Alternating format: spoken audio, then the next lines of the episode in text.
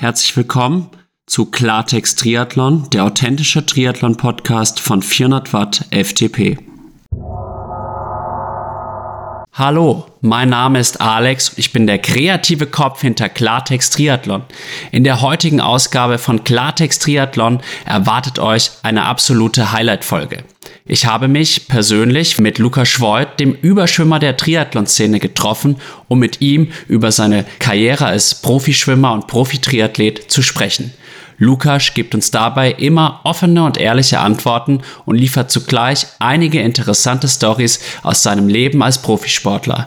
Viel Spaß beim Zuhören. Hallo und herzlich willkommen zu Klartext Triathlon. Heute spreche ich mit Lukas Schwoid, dem Überschwimmer der Triathlon-Szene und wir kennen uns schon tatsächlich seit bald elf Jahren und ich würde auch sagen, dass wir gut miteinander befreundet sind.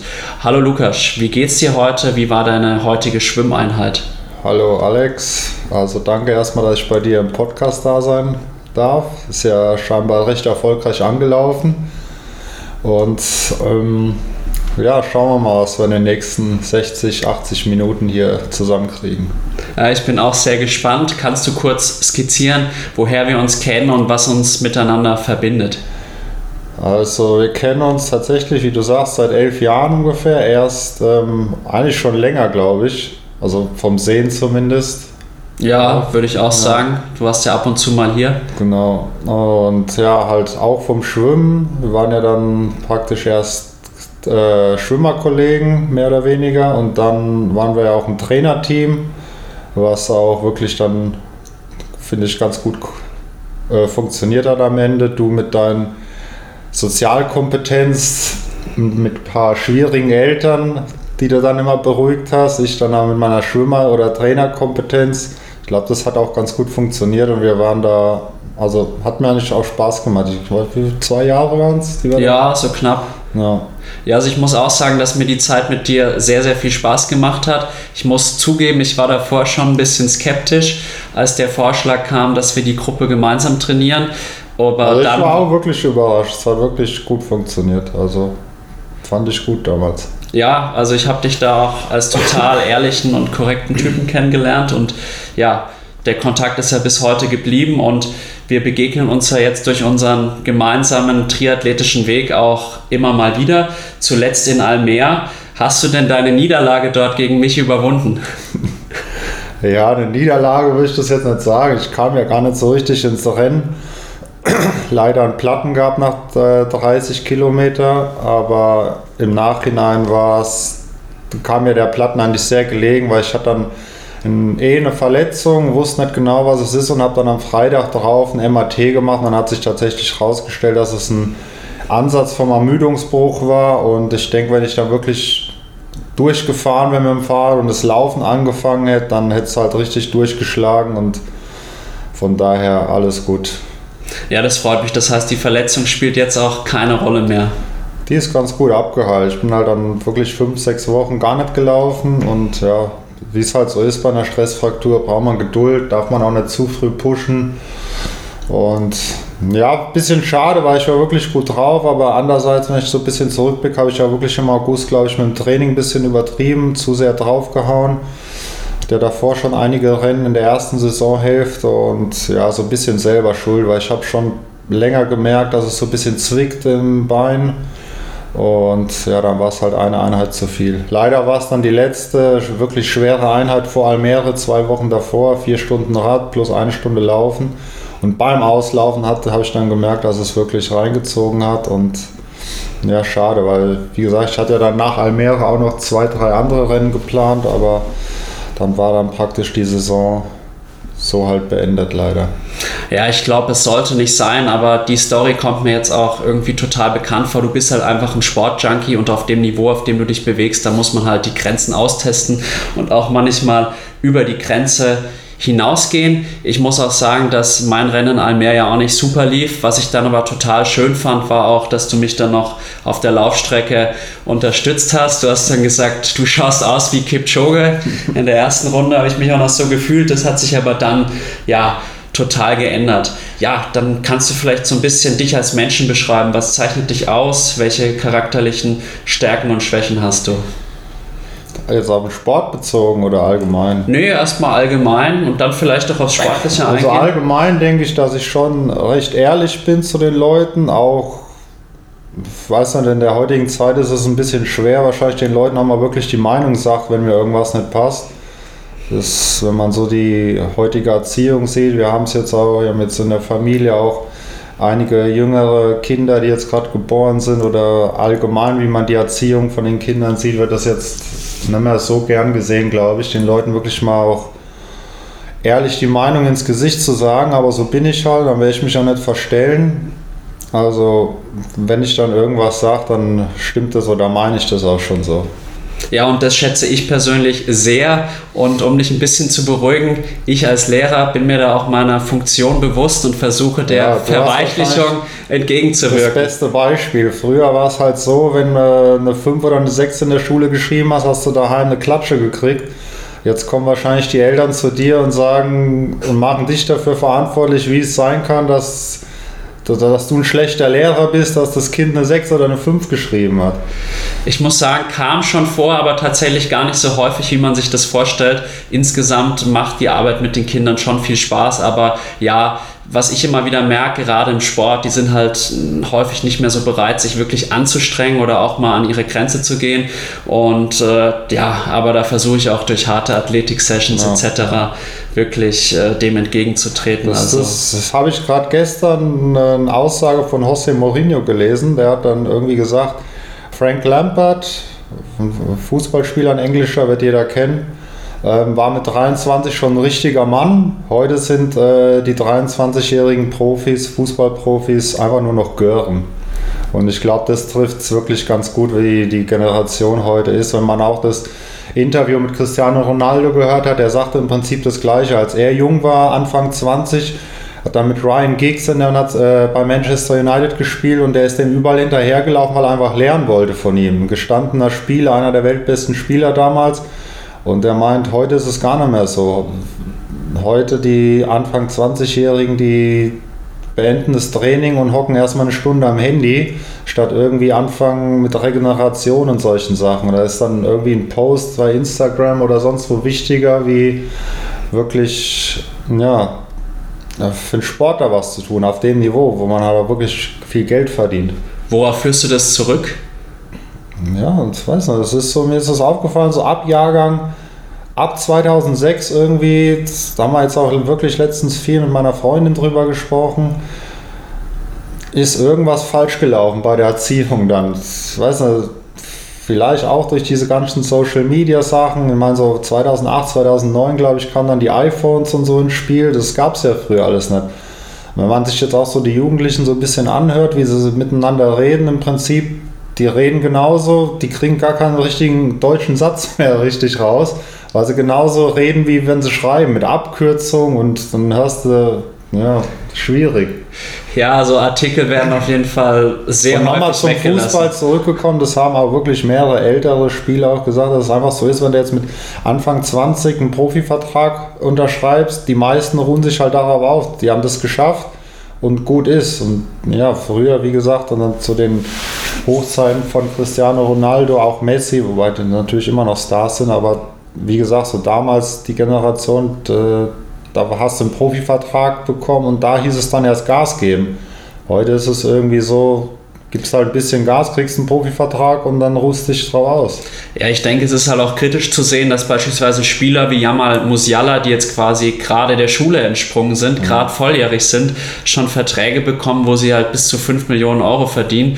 Und ich glaube, dass das halt früher zumindest noch ein bisschen gemäßigter war und dadurch mussten die dann halt auch noch ein bisschen mehr ja, kämpfen und sich halt reinbeißen in die Mannschaften. Ja, Heute das, wird man zu sehr verwöhnt, glaube ich, in der Hinsicht. Ja, erstens das, zweitens ist dann natürlich auch das Umfeld dann wichtig, weil ich meine, was soll denn ein 17-Jähriger, der auf einmal 5 Millionen verdient, der kann doch damit sowas gar nicht umgehen.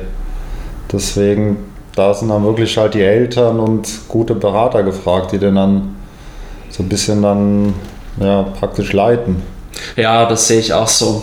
Aber gut, war jetzt ein schöner, interessanter Exkurs. Wir wollen jetzt mal wieder doch eher Richtung Triathlon kommen, weil wir sind ja ein Triathlon-Podcast, ein Ausdauersport-Podcast. Du bist jetzt seit wie vielen Jahren Triathlet? Erzähl doch mal deinen Werdegang zum Triathleten. Ja, im Prinzip so, dass ich jetzt Profi wurde, das war wirklich eigentlich gar nicht geplant. Wie ich zum Triathlon kam, eigentlich schon relativ früh, wo Triathlon auch noch gar nicht so jetzt gehypt wurde, wie es ja jetzt in der heutigen Zeit ist. Ähm, als ich klein war, das muss so 12, 13, 14 muss ich gewesen sein, bin ich in, da haben wir noch äh, im Rhein-Main-Gebiet gewohnt, da habe ich zweimal die Woche in Darmstadt geschwommen, weil wir in unserem kleinen Verein in Funkstadt äh, nicht genügend äh, Bahnfläche hatten. Und bin dann, damals war auch schon die Triathlon-Abteilung in Darmstadt mit Lothar Leder vor allem relativ bekannt und einer der besten in Deutschland. Und da sind wir da zweimal die Woche mit den Triathleten mitgeschwommen. Und das war halt so die Hochzeit vom Lothar Leder. Und da war ich schon mit 12, 13, war ich dann schon genauso schnell wie er im Schwimmen. Und dann sind wir mal ja, Serien gegeneinander wirklich geschwommen. Also wirklich richtig gebettelt schon. Und ja, und so habe ich im Prinzip das mit dem Triathlon mitbekommen. Dann hieß es immer so, ja, jetzt schwimmst du noch ein paar Jahre und dann gehst du zum Triathlon.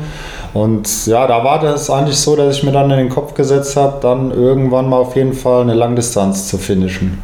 Es war jetzt gar nicht daran gedacht, irgendwie Profi zu werden oder sonst. Es war immer mal einfach, dass man mal in Frankfurt, was ja mehr oder weniger meine Heimatstadt ist, auch dort mal einen Ironman zu finishen was dir dann 2017 gelungen ist. Ich erinnere mich noch gut, ich bin extra angereist, um dich zu supporten. Stimmt, ähm, ja. Du hast dann gar nicht mehr so viel reagiert während der Laufstrecke, aber dann danach dich ganz artig bedankt und äh, ja, eigentlich muss ich sagen, warst auch du eine Motivation, ja, selber auch mal einen Ironman zu machen, das muss ich ganz klar sagen. Du bist bis 2012 geschwommen und wolltest ja dann eigentlich deine sportliche Karriere zumindest auf professioneller Ebene ja, beenden. Kannst du mal die Jahre, sage ich mal, ab 2012 schildern und wie dann sich es doch in die Richtung Profi-Triathlon entwickelt hat? Wie kam es dazu? Ja, ich habe dann glücklicherweise oder was auch eigentlich nicht geplant war, dann ein Angebot bekommen, ähm, hier in Würzburg äh, Landestrainer zu werden. Also im Prinzip so mein erster richtiger Job. Und ja, das habe ich dann auch angenommen, weil ich dachte so, ja, es wird jetzt eh langsam Zeit, so aufzuhören. Und so eine Möglichkeit gibt sich vielleicht jetzt auch nicht mehr so schnell. Und war damals auch mit den Gebrüdern Lurz sehr gut befreundet, war natürlich immer noch. Und ja, dann, wie es halt so ist als Landestrainer, hast du noch relativ junge Sportler, also Frühtraining maximal zweimal die Woche, mittags dann Training, so ein bisschen Büroarbeit. Aber hat es halt trotzdem immer noch relativ viel Zeit, ähm, so ein bisschen zwischen den Trainings selber auch Sport zu machen. Und da habe ich dann gedacht, ja gut, dann nutzt du jetzt die Zeit und versuchst dann wirklich früher oder später mal eine Langdistanz zu machen. Also war jetzt gar nicht geplant als Profi oder so. habe ich ja meine erste Mitteldistanz 2014 gemacht, also wirklich komplett ohne Training bin auch davor, habe davor erst, muss auch sagen, habe Laufen halt wirklich sehr spät angefangen erst und bin dann, glaube das war damals noch Challenge Kraichgau, genau, meine erste Mitteldistanz 2014. Da habe ich zwei Monate davor erst mit Laufen überhaupt angefangen und war da relativ stark schon. Also ich glaube unter den Profis war ich sogar unter den Top 15, wie gesagt, obwohl ich wirklich ganz aus der kalten, bisschen Fahrrad gefahren. Gut, Schwimmen war jetzt nicht das Thema. Und dann habe ich gedacht, ja gut, wenn du jetzt ein bisschen mehr trainierst, könntest du vielleicht auch ein bisschen mehr Dings werden. Dann habe ich noch ein bisschen mal trainiert, gescheit. Dann waren es drei Monate und dann war Challenge Weißsee auch 2014 und da war ich dann aber mal schon Achter unter den Profis. Und da, dabei war ich nicht mal mit dem Zeitfahrrad unterwegs, da bin ich noch mit einem normalen Rennrad unterwegs gefahren. Ich habe gedacht, ach, sie erzählen da irgendeinen Scheiß von Aerodynamik und sowas. Das brauchst du auch gar nicht. Ich mache mir da ein paar Aufsätze drauf und dann ist gut. Also heute weiß ich natürlich, dass es nicht ganz so leicht ist. Aber ja, so kam ich an den Triathlon, habe ich das so ein bisschen mehr gemacht, so 2015 dann aber natürlich übertrieben wieder mal, weil wie gesagt, dann denkst du, ja gut, wenn du das jetzt so ein bisschen ernster nehmen willst, musst du halt auch ein bisschen mehr laufen. dann den Laufumfang wahrscheinlich zu schnell gesteigert, wirklich von praktisch 0 Kilometer gleich auf über 2000 oder 2500 in dem Jahr. Und dann hat es natürlich auch gleich geknallt und dann habe ich mir im April, im Prinzip bevor die Saison richtig losging, äh, gleich mal einen Ermüdungsbruch gelaufen im Oberschenkel. Und da war natürlich 2015 auch schon wieder dahin. Habe dann aber trotzdem 2016 wieder ein bisschen angefangen, wieder mehr zu machen und auch ein bisschen mit mehr Grips und ein bisschen durchgedacht, also so trainingstechnisch. Dann natürlich auch ein bisschen was gelernt in den, in den zwei Jahren, wie man so Triathlon trainiert. Also schon mehr wirklich, was ich halt unterschätzt habe wirklich auch diese Regenerationssachen, dass man nach harten Einheiten wirklich richtig dehnt oder auf der Black Roll oder Massagen oder sowas. Das war jetzt beim Schwimmen natürlich auch, aber nicht in dem Maße. Ja, und dann war es 2016, da hatte ich ein paar Rennen, da habe ich dann auch schon, glaube ich, eins auf dem Podium, eine 73 und eine Challenge. Wann hast du die Profilizenz gelöst? Das wollte ich Eigentlich dann sofort. Ne, 2015, genau. 2014 habe ich noch als Age Cooper gemacht und 2015 dann die Profilizenz, weil das war damals auch noch irgendwie auch ja, mit dem Schwimmen vor allem. Ich wusste ja, dass ich mit dem Schwimmen mal vorne bin, dann wollte ich halt immer mit den Profis starten, um da halt dann mich wirklich richtig messen zu können. Und dann 2015, dann 2016, wie gesagt, da hatte ich dann einige konstante Rennen, war glaube ich mehrfach 5, 6 Rennen bei Challenge und Ironman und dann in Top 5 oder Top 6 gefinisht. Und dann 2017 habe ich mir gedacht, so jetzt machst du mal die erste Langdistanz. Wie gesagt, auch noch ohne richtige Vorbereitung, war auch im Prinzip im Mai entschieden und, oder im April entschieden und dann war es in Frankfurt, habe ich schon meine erste Langdistanz gemacht und dann auch erst im Mai im Prinzip das erste Mal 30 Kilometer in meinem Leben gelaufen. Ja, und dann glaube ich 15. Platz und was knapp unter 8 Stunden 30, was ja natürlich ja. fürs Debüt schon eine sehr, sehr starke Leistung ist. Ja, und dann bist du ja irgendwann zum PWAG Racing Team gekommen. Wann war das und wie kam der Kontakt zustande? Und ja, was schätzt du an deinem Profi-Team Ja, das war dann Racing? Halt, äh, wirklich auch 2017, weil ähm, das Gute war halt, dass ich halt das äh, ganz gut nutzen konnte, dass ich im Schwimmen immer als erster mit auch mit relativ gutem Abstand immer vorne war. Also es war im Prinzip jetzt bei allen Rennen, die ich bisher gemacht habe, so dass die zumindest mal die erste Stunde wirklich mir gehört hat. Also im Schwimmen und dann auf dem Rad auch. Und dann bei so einem Rennen wie in Frankfurt, wenn du da erstmal eine Stunde vorne fährst, das ist natürlich dann auch ein bisschen Werbung dann für den Sponsor. Und Deswegen glaube ich, sind die dann auch so auf mich zugekommen, wobei ich bis heute das nicht weiß, aber ich glaube auch, dass der Marino van Honacker da ein bisschen für mich ein gutes Wort eingesetzt, äh, wie sagt man, ein, eingelegt hat. Eingelegt hat. Ähm, weil ich mich mit dem unterhalten habe, beim Ironman Luxemburg war das damals, 2017, genau. Und ja, da haben wir uns wirklich gut verstanden. Er war damals im Team, immer noch einer der besten Triathleten damals. Und er ist im April gestürzt und wir hatten zufälligerweise in der Wechselzone ähm, unsere Fahrräder nebeneinander und haben gleichzeitig eingecheckt. Und ja, damals war ich ja wirklich noch, habe im Triathlon die Leute nicht so gekannt, aber ich wusste hier, das ist schon wirklich einer, zu dem man so ein bisschen hinaufschaut, wenn man Rino Fanonaka kennt. Und dann habe ich ihn gefragt, er spricht ja perfektes Deutsch. Ja, aber, aber wie sein Sturz war, ob alles verheilt ist, ob er jetzt wieder alles machen kann und normal. Und da sind wir ins Gespräch irgendwie gekommen und haben uns da auf Anhieb wirklich super verstanden. Also auch von der Denkweise und so. Der Marino ist wirklich ein richtig cooler Typ gewesen und das hat einfach gepasst. Und da haben wir dann nach dem Rennen auch noch zusammen geredet. Und ich denke fast, dass er dann zu unserem sportlichen Leiter ge gegangen ist und weil die dann eh neue Leute fürs neue Jahr gesucht haben und haben gesagt, hier der Lukas, der ist wirklich in Ordnung, holt den ins Team. Also weiß ich nicht, müsste ich mal nachfragen, ob es wirklich so war.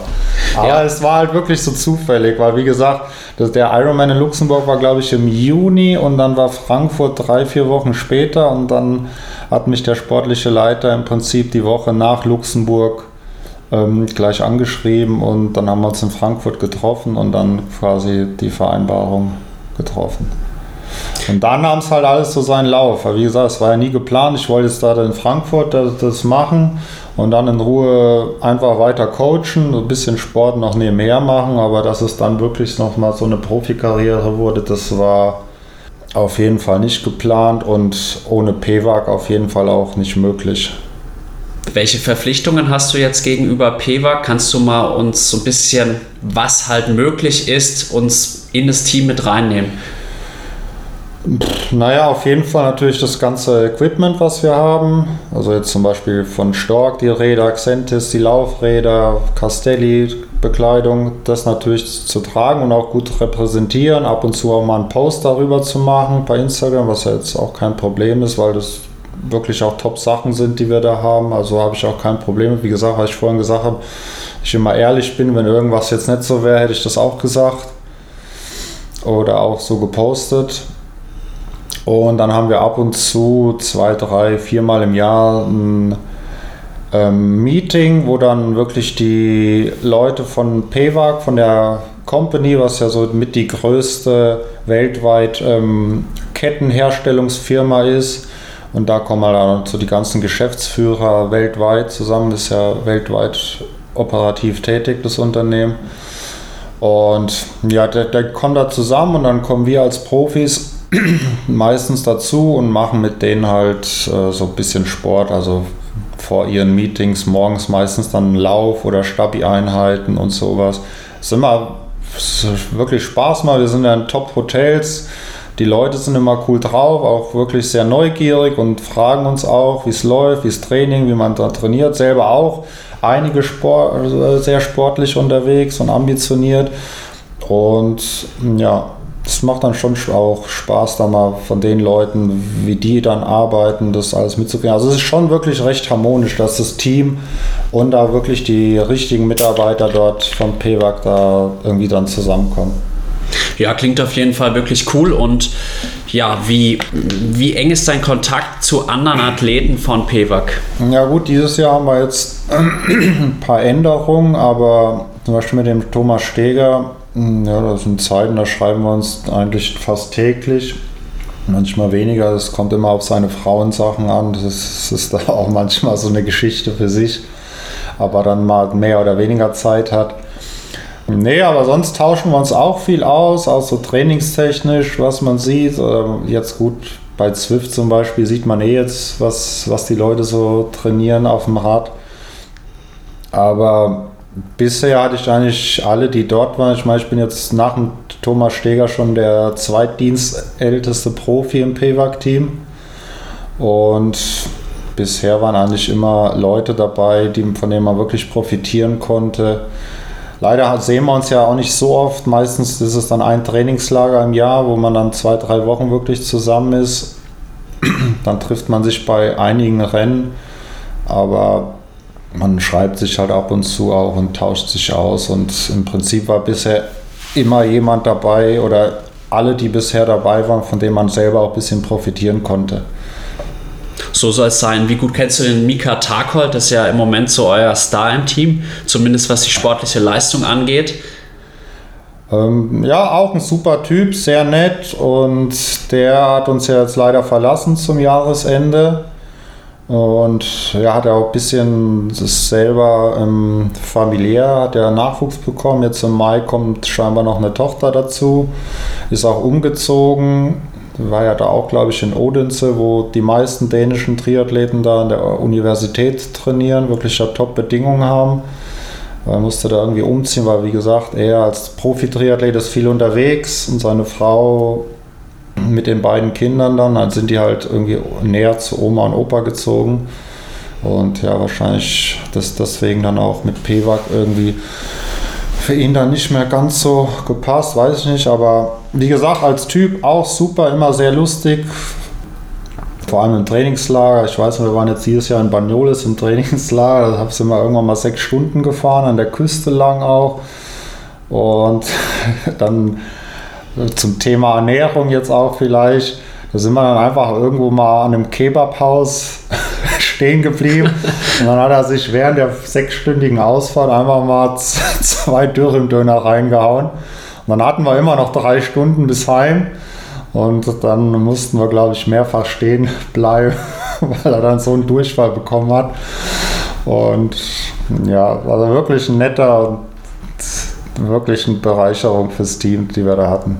Also solche Geschichten, die wollen wir als Zuhörerinnen und Zuhörer dieses Podcasts natürlich hören, da freuen wir uns natürlich. ja, weil alle immer denken, also so Ernährung, Ernährung und so, aber so, was ich bisher gesehen auch so, wenn ich mal teilweise den Thomas Steger dann sehe, was der sich so zu so langen Ausfahrten, der macht sich dann, der kommt dann tatsächlich auf die Idee, sich irgendwie Smarties klein zu machen, also irgendwie, wie sagt man so, mit Zermahlen? Zermahlen, genau, und sich dann in die Trinkflasche zu tun und dann trinkt er das Zeug tatsächlich.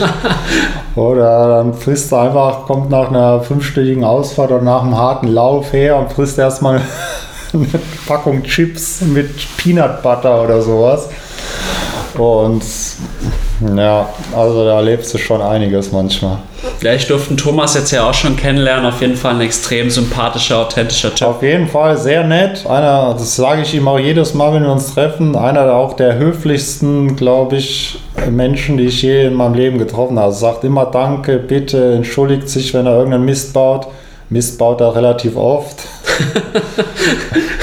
auch so eine Geschichte von ihm. Irgendwie hat er einen Platten mal gehabt hat auch noch irgendwie heimgeschafft. Das war, das war auch im Trainingslager, das war nicht mehr weit bis dahin. Und dann am Abend äh, sagt einer so: Hier, Steger, du hast so einen Platten gehabt, du musst vielleicht mal deinen Reifen reparieren für morgen. Morgen geht's weiter. Naja, und dann sitzen wir so da und dann der Steger irgendwie weg und dann sagen wir, wo ist denn der Steger eigentlich? Dann ist einer in die Garage gekommen, hat er wirklich gesehen, wie der Steger mit dem Küchenmesser versucht hat, seinen Mantel vom Reifen zu kriegen. hat er rumgefuchtelt. ja. Oh, das okay. ist so typisch Steger. Ja, er scheint eine richtig coole Nummer zu sein. Aber gut, jetzt danke für diese tiefen Einblicke. Was man aber sagen muss, das, ja. ist, also, das ist echt eine ganz besondere Art von Mensch. Also zum Beispiel, der kann dir von jedem Land, egal ob es ein kleines Land irgendwo oder von jeder Stadt auch auf der Welt, immer die, die Einwohnerzahl sagen.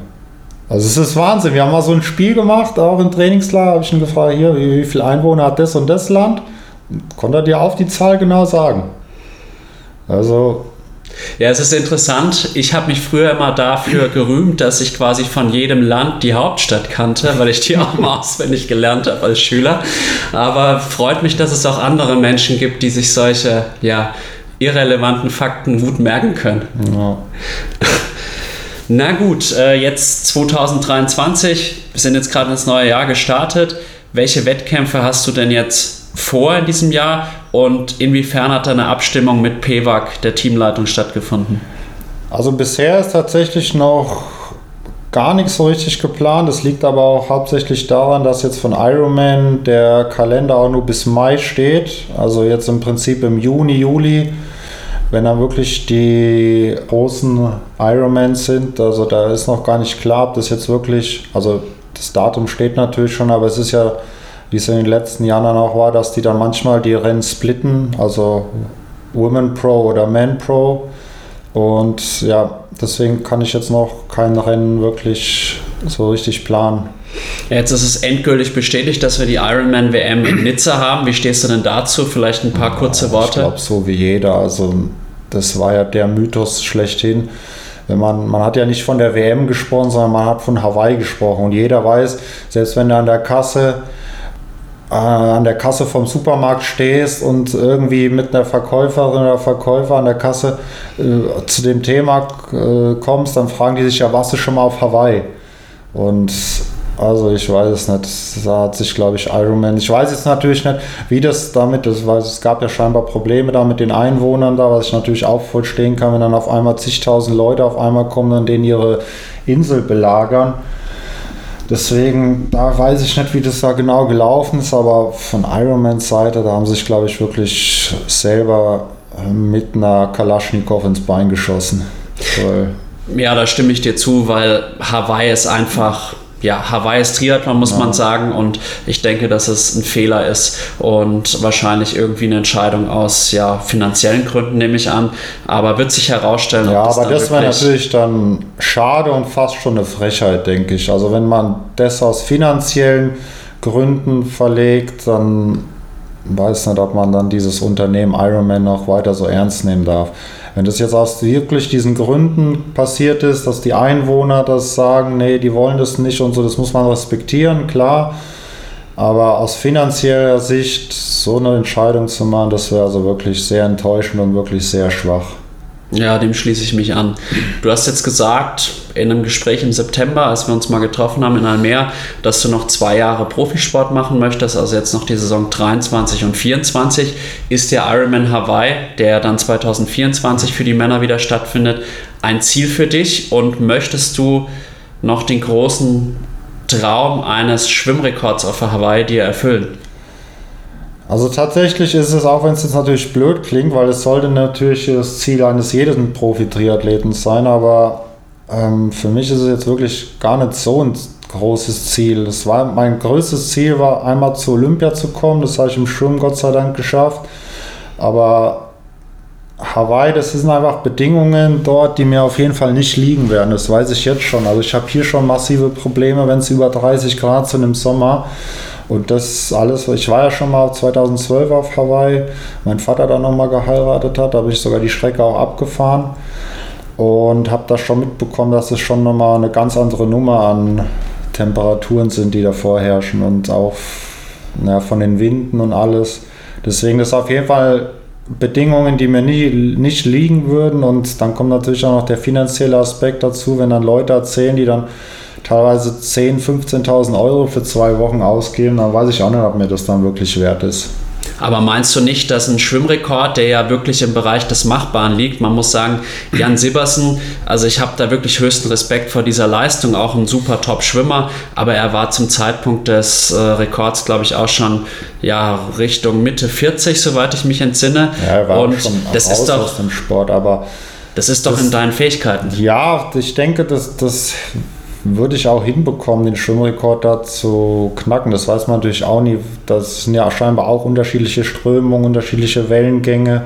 Wenn es an dem Tag gerade voll windet und Wellen kommen, dann schwimmst du auf einmal auch vier Minuten langsamer und dann dafür dann so einen Aufwand zu betreiben. Also natürlich wäre es cool, aber es ist jetzt nicht irgendwas, was ich jetzt unbedingt brauchen würde. Das heißt, wenn du dich qualifizieren würdest, würdest du nochmal drüber nachdenken. Ja, sicher, dann auf jeden Fall. Müssen wir mal gucken dann, weil wie gesagt, ich bin auch nicht bereit, einfach 10.000, 15.000 Euro für zwei Wochen da auszugeben. Ja, in meinen Augen gehört die der Rekord. Also ich muss halt sagen, du zeichnest dich halt einfach dadurch aus, dass du der Überschwimmer im Triathlon bist. Ja, aber wenn ich da die Rekordlisten sehe, ja, dann denke ich mir immer, da steht der falsche Name. Ja, im Triathlon, aber äh, das muss man auch nochmal relativieren. Im Prinzip, das, was ich heutzutage noch schwimme, ist eigentlich wirklich auf schwimmerischer Sicht gesehen wirklich Scheißdreck.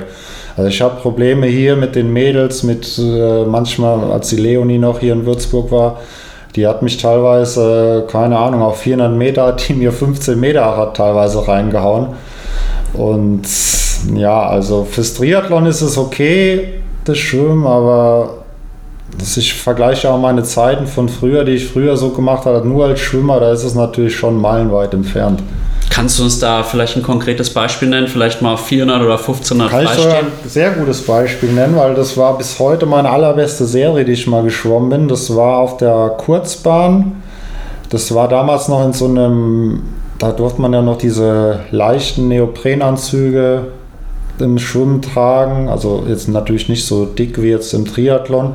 Aber das war dann, bin ich in so einer Neoprenhose geschwommen 10 mal 400 Lagen auf der Kurzbahn, 5,30 ab und das Ziel war, alle unter 4,30 zu schwimmen, also mit einer Minute Pause dann. Und das habe ich dann tatsächlich, bin ich 4,27 oder 4,28,2 bin ich geschwommen im Schnitt auf 10 mal 400 Lagen. Also das ist da, verdammt schnell. Das, das schaffen ist, die meisten ist, Leute nicht mal auf 400 Grad. Das ist, glaube ich, wirklich, also wirklich ein sehr gutes Training damals gewesen, wirklich auch so allgemein eine gute Leistung, also, als ich das dann anderen Leuten vom Schwimmer erzählt habe. Und ja, ich glaube, heutzutage hätte ich schon wirklich Mühe, das überhaupt auf Kraul zu schaffen. Deswegen das mal so in Relation gesetzt.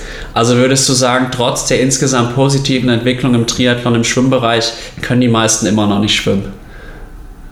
Naja, ich meine, ich komme ja meistens als Erster aus dem Wasser raus und ich finde, ich kann schon nicht schwimmen. Deswegen glaube ich schon, dass das Niveau im Triathlon-Schwimmen schon noch relativ niedrig ist. Aber ich denke, das wird sich auch ändern, weil es kommt ja jetzt auch so diese neue Generation, wenn wir da vielleicht mal den Bogen gleich schlagen wollen. Das sind natürlich jetzt, das, das, das hatten wir auch damals das Thema mit Marino van Onacker. Der war ja auch kurzzeitig Ironman-Rekordhalter. Glaube ich, sieben, was hatte der? Sieben, um die sieben Stunden 40 auf jeden Fall. Da habe ich den da damals schon gesagt, naja, Natürlich, da kam ich gerade neu ins Team, vielleicht auch nicht ganz so schlau, aber ich gesagt, ja, 47 ist natürlich sehr schnell, aber ich glaube, in ein paar Jahren wird es eine Standardzeit sein, so wie jetzt so die acht Stunden. Was der Wahrheit entspricht. Was der Wahrheit entspricht. Und ähm, er hat gesagt, nein, nein, auf keinen Fall, das wird nicht passieren, das ist schon sehr schnell, das wird immer einzigartig sein. Aber dann habe ich ihm auch erklärt, du musst mal sehen, ihr seid alle, eure Generation, sind alle praktisch so Quereinsteiger. Keiner hat jetzt von klein auf wie jetzt Sam Laidlow oder Markus Dietler wirklich direkt mit Triathlon angefangen, sondern ihr habt dann irgendwann mit Pound 20 erst das Schwimmen angefangen zum Beispiel. Sebastian Kienle zum Beispiel, der sich ja bis heute damit sehr schwer tut.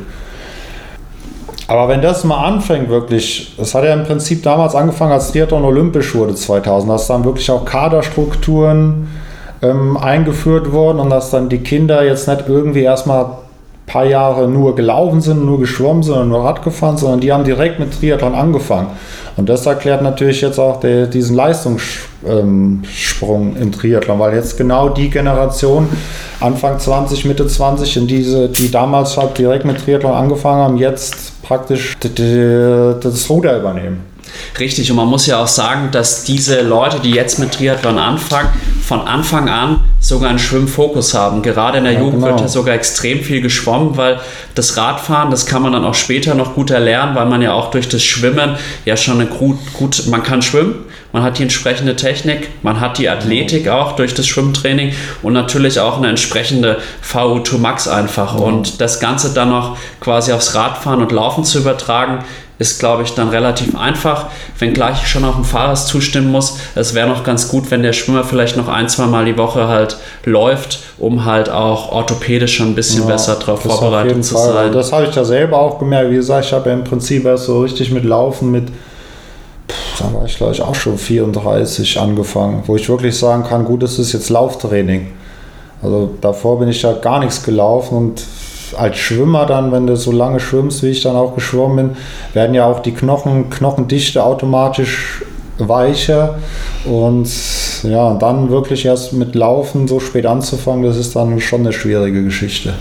Ja, das stimmt und Laufen Aber auch nochmal zu den jungen Leuten, das ist ja, was ich mich auch immer frage, was jetzt auch gar nicht so erwähnt wurde, was ich auch nicht so gehört habe, ob jetzt so diese Leute, die jetzt mit, 20, mit 22, 24 jetzt schon Langdistanzen machen. Ich glaube, Markus Dietler hat dieses Jahr vier Langdistanzen gemacht. Ja. Ja, da frage ich mich auch, wie lange die dann den Sport überhaupt später machen können. Weil wenn man jetzt die anderen sieht, guck mal, Jan Frodeno, der glaube ich war auch erst 3, 34, als er seine erste Langdistanz gemacht hat. Ich glaube 2014, also 33 also ungefähr. 33 und jetzt, die knallen sich jetzt schon vier Langdistanzen im Jahr drauf. Das ist ja nicht nur die Langdistanz selbst, sondern das Training dafür auch. Ob die da mit 33 noch geradeaus laufen können, ist halt auch so eine Frage. Also ich wünsche es ihnen natürlich, weil es ist natürlich schon schön zu sehen, wie sich jetzt der Sport entwickelt. Aber wie gesagt, ob der Körper das dann so lange mitmachen kann oder ob die wirklich den Sport so lange betreiben kann, wie die Generation, die jetzt so langsam aufhört. Das ist die Frage, die also da kann ich nur sagen, Lucy Charles, die ja jetzt dieses Jahr dann 30 Jahre alt wird, aber auch sehr, sehr früh schon mit dem Langdistanz-Triathlon eingestiegen ist und auch viele Langdistanzen gemacht hat, hatte jetzt schon eine heftige Verletzung. Ja. Und das könnte. Was ja fast, wie, wie ich dann auch in einem YouTube-Video von ihr gesehen habe, sogar scheinbar doch ernster war, als man gedacht hat. Aber sie hat da wirklich schon vom Karriereende sogar gesprochen, teilweise. Ja, genau. Also es war wirklich ernst und äh, sie musste ganz schön kämpfen, um wieder zurückzukommen. Und ich hoffe natürlich, dass sie jetzt ihre Karriere äh, auch gerade gesundheitlich fortsetzen kann und nicht halt ja ein Sportinvalide wird im Endeffekt. Ja, wobei, wie gesagt, das Langdistanzsport ist halt wirklich schon knallhart. Es hat ist ja eigentlich unmenschlich da wird es jeden früher oder später mal erwischen mit irgendeiner Verletzung. Also das lässt sich, es ist so, wie, wie der Sebi immer sagt, sagt, äh, fit or fucked. Du musst teilweise auf dem Niveau einfach die Grenzen so weit ausreizen, dann entweder hält der Körper und du bist topfit oder du machst halt eben diese eine Einheit zu viel und dann knallt es irgendwo im Körper. Ja, merkst du jetzt schon, sag ich mal, Spuren des Leistungssports in deinem Körper oder was tust ja, du dagegen? Ich merke vor allem, wenn ich viel laufe, das also merke schon, wenn ich vor allem, wenn ich mich da nicht ordentlich dehne danach oder nicht ordentlich nach einer harten Rad, äh, hart geht aber vor allem Laufeinheit, da nicht wirklich nochmal eine halbe Stunde wirklich hinsetzt, mich dehne oder eine Blackroll macht. Also da brauche ich am nächsten Tag echt erstmal 10 Minuten irgendwie bis ich überhaupt, also werden wirklich die Gelenke richtig steif. Also da muss ich echt erstmal irgendwie eine leichte Mobility-Einheit machen, um überhaupt irgendwie ins Bad zu kommen, sage ich mal. Das klingt jetzt auf jeden Fall schon ziemlich heftig. Und würdest du dann also sagen, Sport gilt ja allgemein als gesund, aber Ironman-Sport ist dann in deinen Augen nicht mehr gesund, Nein, wenn man ehrlich Fall. ist? Also auf keinen Fall im Profibereich nicht und auch teilweise im Age-Grouper-Bereich, was ich ja fast noch mehr sogar bewundernswert finde, wie die manche Leute das hinbekommen, die dann äh, 40 Stunden die Woche wirklich arbeiten, auch also entweder körperlich oder auch geistig und dann noch wirklich schaffen, teilweise 20 Stunden oder noch mehr die Woche trainieren, dann meistens auch noch Familie haben, zwei, drei Kinder also da dann noch so ein Ironman-Training. Und es sind ja auch Leute, die dann teilweise unter neun Stunden finishen. Also da musste schon einiges auch für trainieren. Also wie die das hinbekommen, das, das ist jedes Mal echt bewundernswert, wenn ich mit so Leuten dann zu tun habe. Ja, finde ich auf jeden Fall, vor allem wenn es dann halt noch solche Zeitenbereiche sind. Ich habe ja. jetzt auch einen ehemaligen Studienkollege, der ist jetzt in Italien eine 824, das heißt mit korrekter Radstrecke dann knapp über 8 Stunden 30. Das ist natürlich im Altersklassenbereich schon ein ganz schönes Wort auf jeden Fall. Wir haben jetzt dann auch viel über so über dein Schwimmen gesprochen. Du giltst als der Überschwimmer im Triathlon. Siehst du dich denn aktuell mehr als Triathlet oder mehr als Schwimmer? Und stört dich diese Reduzierung, die manchmal vorgenommen wird, auf, ja, auf den Überschwimmer? Ähm, naja, ich sehe mich natürlich jetzt schon mehr als Triathlet. Ich meine, es sind jetzt auch schon zehn Jahre oder elf Jahre wären es dieses Jahr, wo ich mit dem richtigen Schwimmen oder Leistungsschwimmen aufgehört habe. Und ja, die Reduzierung stört mich jetzt eigentlich nicht. Ich meine, es stimmt ja auch. Meistens ist es so, dass ich die Rennen eine Zeit lang anführe, noch ganz okay Rad fahre, je nachdem, wie die Gruppen hinten sind. Dann und dann meistens ist es leider so, dass ich beim Laufen dann abscheiß. Ja, also, das haben wir beide ja gemeinsam. Ja. Die, das ich habe bis heute leider noch nicht das wirklich, meistens liegt es dann auch wirklich irgendwie an Krämpfen oder sowas, gar nicht mal an der Laufleistung selber sondern das, und das nervt mich auch, weil bis heute habe ich das nicht so richtig in den Griff bekommen, dass mir im Prinzip die Krämpfe dann wirklich das Rennen versauen, weil ich komme ja gar nicht wirklich ins Rennen rein. Weißt du, wie ich meine? Also ich merke es noch, ich könnte noch von der Ausdauer her und so weiter, aber dann schießt irgendwo ein Krampf an, dann stehst du erstmal da und Dehns. Und das hat mir auch schon einige Podiumsplatzierungen auf jeden Fall gekostet. War das nicht auch mal in Kopenhagen? Da habe ich gedacht, jetzt ist der Durchbruch vom Lukas. Ja, ich glaube, bis Kilometer 38 extrem gut gelegen. Und dann habe ich am Ticker gesessen, habe mich gefragt, ja. jetzt müsste er da sein, müsste er da sein. Und du kamst nicht und du kamst nicht. Also beschreib das mal, wie, wie bitter ist es denn dann, wenn du da ja, quasi... Ja, natürlich sehr bitter, weil du merkst eigentlich, dass du noch geistig voll da bist Kopenhagen ist jetzt zum Beispiel ein gutes Beispiel. Da bin ich ja auch, glaube ich, bis 120 Kilometer alleine Fahrrad gefahren. Dann kam Cameron Worth vorbeigedüst. Äh, keine Chance, den zu halten. Ich weiß noch, als der für, an mir vorbeigefahren ist, hat er gesagt, nice swim. Und dann habe ich gesagt, ich zu ihm gesagt, ja, what took you so long to get to, to the front? Weil der hat echt auch 120 Kilometer gebraucht, bin bis dahin komplett alleine gefahren. Auch nicht zu stark gepusht in meinen also habe mich da nicht kaputt gefühlt oder sowas. Und dann an zweiter Stelle noch weitergefahren, aber denke jetzt auch nicht, dass ich da übertreten habe. Leider war mein Wattmesser, Wattmesser an dem Tag kaputt und habe mich da eigentlich auch noch gut gefühlt beim Laufen, bin relativ locker angelaufen und es ging, es ging, es ging. Dann, war, dann waren es ja auch vier Runden da, viermal zehn Kilometer. Und dann habe ich gedacht, oh geil, das sind jetzt schon Kilometer 30 und es geht immer noch was habe ich zwar gesagt, jetzt pusht ein bisschen, dann kommst du noch ein bisschen vor. Habe ich dann inzwischen habe ich dann schon welche überholt. Ich gleich war dann Fünfter bei Kilometer 30 mittlerweile, aber gesagt, ja gut, habe ich auch noch von anderen gehört, die vorne sterben, kannst noch vorlaufen. habe ich mich wirklich gut gefühlt. Wir haben gelaufen von 30 bis 34 Kilometer, sogar noch mal schneller als den, die Kilometer davor.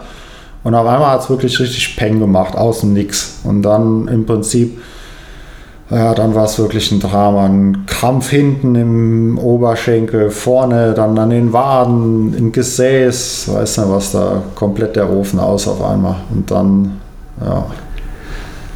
Ja, ich habe da extrem mit dir gelitten, weil ich natürlich schon sagen muss, dass von allen Triathleten ja schon du derjenige bist, den ich so am meisten supporte und am meisten halt auch einfach feiere und ich hätte es dir auf jeden Fall gegönnt. Glaubst du denn daran, dass im Laufen doch nochmal die Wende geschafft werden könnte? Oder was tust du dafür, um, sage ich mal, 2023 oder 2024 ja einfach mal durchzukommen? Du bist ja immer quasi sieben bis acht Stunden, na sagen wir mal sechseinhalb Stunden im Rennen richtig, richtig gut unterwegs. Ja. Ja, gut, aber im Prinzip, das ist ja auch Langdistanz. Im Prinzip fängt es ja erst ab Kilometer was 25 beim Laufen wirklich an. Ja, kann das man so sagen. Davor ist ja vorgeplänkelt. Es sieht zwar schön aus immer, wenn man da vorne ist, aber gut. Ich meine, gut, für die Sponsoren ist es natürlich gut, weil ich dann halt viel im Bild bin. Ist ja dann auch vielleicht auch deswegen, dass ich so lange jetzt auch bei PWAG bin, weil selbst wenn ich beschissene Rennen habe, irgendeine Medienpräsenz habe ich ja dann doch immer durch das Schwimmen. Und weißt du, wenn du dann so eine Facebook-Übertragung siehst, das sagen die ja dann auch immer, dass ähm, wenn du dann jemanden sechs Stunden dauernd im Bild siehst, der dann am Ende auch abscheißt und keine Ahnung, Zehnter, Zwölfter wird, aber hast dann vielleicht mehr von dem wirklich im Fernsehen gesehen, als einen, der dann am Ende vorläuft und Zweiter wird, den du den ganzen Tag aber gar nicht gesehen hast. Ja, ich glaube, es ist besser, also wenn man Triathlet auf deinem Niveau ist, ist es besser, eine starke Disziplin zu haben und meinetwegen eine richtig schwache, in Anführungsstrichen, ja, und dann quasi am Ende nicht vorne zu sein, als jemand, der in allen drei Disziplinen ein ausgeglichenes Niveau hat, weil der ist ja, halt gut, dann in Niemandsland und das kann man schlecht verkaufen. Und wie du sagst, du bist teilweise mindestens die Hälfte des Rennens in Führung und man nimmt dich halt wahr. Und man muss auch sagen, du hast jetzt über 30.000 Follower auf Instagram und stehst damit auch weit über den Werten von einem Jan Strattmann oder so, der jetzt sicherlich in triathletischer Hinsicht ein bisschen stärker einzuschätzen ist als du. Ja. Ja, ich glaube, halt, wie gesagt, den Leuten gefällt es auch und wie du ja auch sagst, äh, da, da, die leiden dann halt immer mit. Also, ich habe das auch schon oft von vielen gehört. Und so, ja, dieses Mal klappt's. Und also die fiebern da, glaube ich, schon mit, weil die wissen halt immer, wie ich die Rennen gestalte. Meistens dann halt wirklich von vorne und dann, ja, und dann sieht man mich da am Straßenrand stehen, also ich sage jetzt mal in Anführungszeichen theatralisch äh, rumdehnen und ich glaube, das geht den Leuten dann auch schon nah. Da war ja irgendwie so ein Video, glaube ich, das wurde auch zigtausend Mal geteilt. In Klagenfurt 2019 muss es gewesen ich sein. Ich erinnere mich, ja. Geströmt hat und mich dann eine Age-Grouperin, die jetzt auch Profi ist, die Gabriele Obermann war das, glaube ich, mir auf, an mir vorbeiläuft und mich noch anfeuert. Und ja, ich glaube, so wird es halt vielen gehen, die dann wirklich da dann, die den Sport verfolgen, die dann so ein bisschen mitleiden dann auch. Ja, da kann man sich halt gut identifizieren, weil es halt auch weil viele Age-Grouper gibt, die halt, ja, sag ich mal, das auch schon mehrfach erlebt ja. haben. Und gerade bei mir ist es ja auch so, ich kenne das Problem ja, beim Laufen abzukacken und dadurch ist es natürlich, du bist dann eine gute Identifikationsfigur auf jeden Fall und nichtsdestotrotz, ich wünsche es dir auf jeden Fall, dass du da in den nächsten beiden Jahren dann nochmal wirklich äh, ja, einen läuferischen Erfolg auch erzielen ja. kannst. Einen gescheiten Lauf bräuchte ich schon noch, ja. Ja, das schaffen wir aber. Du bist jetzt ja bald 41 Jahre alt, möchtest jetzt noch zwei Jahre Profi-Triathlon machen. Man muss aber natürlich, wie bei jedem Athleten, der jetzt in den 40ern ist, die Frage stellen, was machst du denn nach dem Karriereende und hast du da schon gewisse Pläne? Weil ich persönlich kann mich dich gar nicht wirklich vorstellen als Normalsportler, weil du bist für mich die Personifikation des Leistungssports und du schaust ja jetzt, wenn ich das so sagen darf, du bist jetzt 40, aber du schaust ja aus wie 32. Wenn man uns beide nebeneinander stellt, da ist ja quasi kein Unterschied. Mm, ja, also ich will schon gern auch im Coaching dann was machen. Man muss jetzt auch sagen, dass dieses Corona, es war schon selbst 2020 oder 2021 dann einige Projekte geplant, die ich auch so coachingmäßig angehen wollte, sei es auch so Camps gewesen, mehrere oder halt auch wirklich so, ich mache ja auch weiter Online-Coaching, also wenn da jemand Interesse hat, kann sich gern bei mir melden. Auch Schwimmen und Triathlon, auch mit Videoanalysen und sowas. Aber wie gesagt, ich hatte da schon einige Ideen oder auch mit Leuten gesprochen, Projekte und dann kam halt leider dieses ja, Corona. Der Corona-Mist dazwischen und dann natürlich jetzt auch so mit Gesundheitsmanagement, was ich gemacht habe bei Firmen, da mit den Mitarbeitern in den Mittagspausen, so Sport, Dehnungs-, Yoga-Übungen.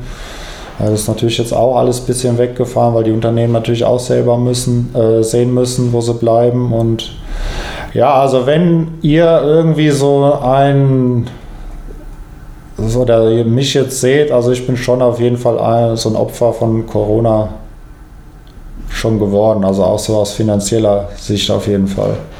Ja, was ich natürlich erschreckend finde, ich hoffe, dass jetzt zumindest das letzte Jahr schon ein bisschen dich saniert hat in der Hinsicht. Ja, das war natürlich auch schon wieder besser. Da ging es jetzt aber auch auswärts, aber man merkt schon auch, wenn man jetzt so mit Leuten spricht oder auch, wie gesagt, mit Unternehmen, also die sind da jetzt auch nicht mehr so gewillt, für solche Sachen Geld auszugeben, wie das noch vor Corona war. Also jetzt natürlich noch die Energiekrise, Krieg und alles dazu kommt natürlich auch nochmal on top.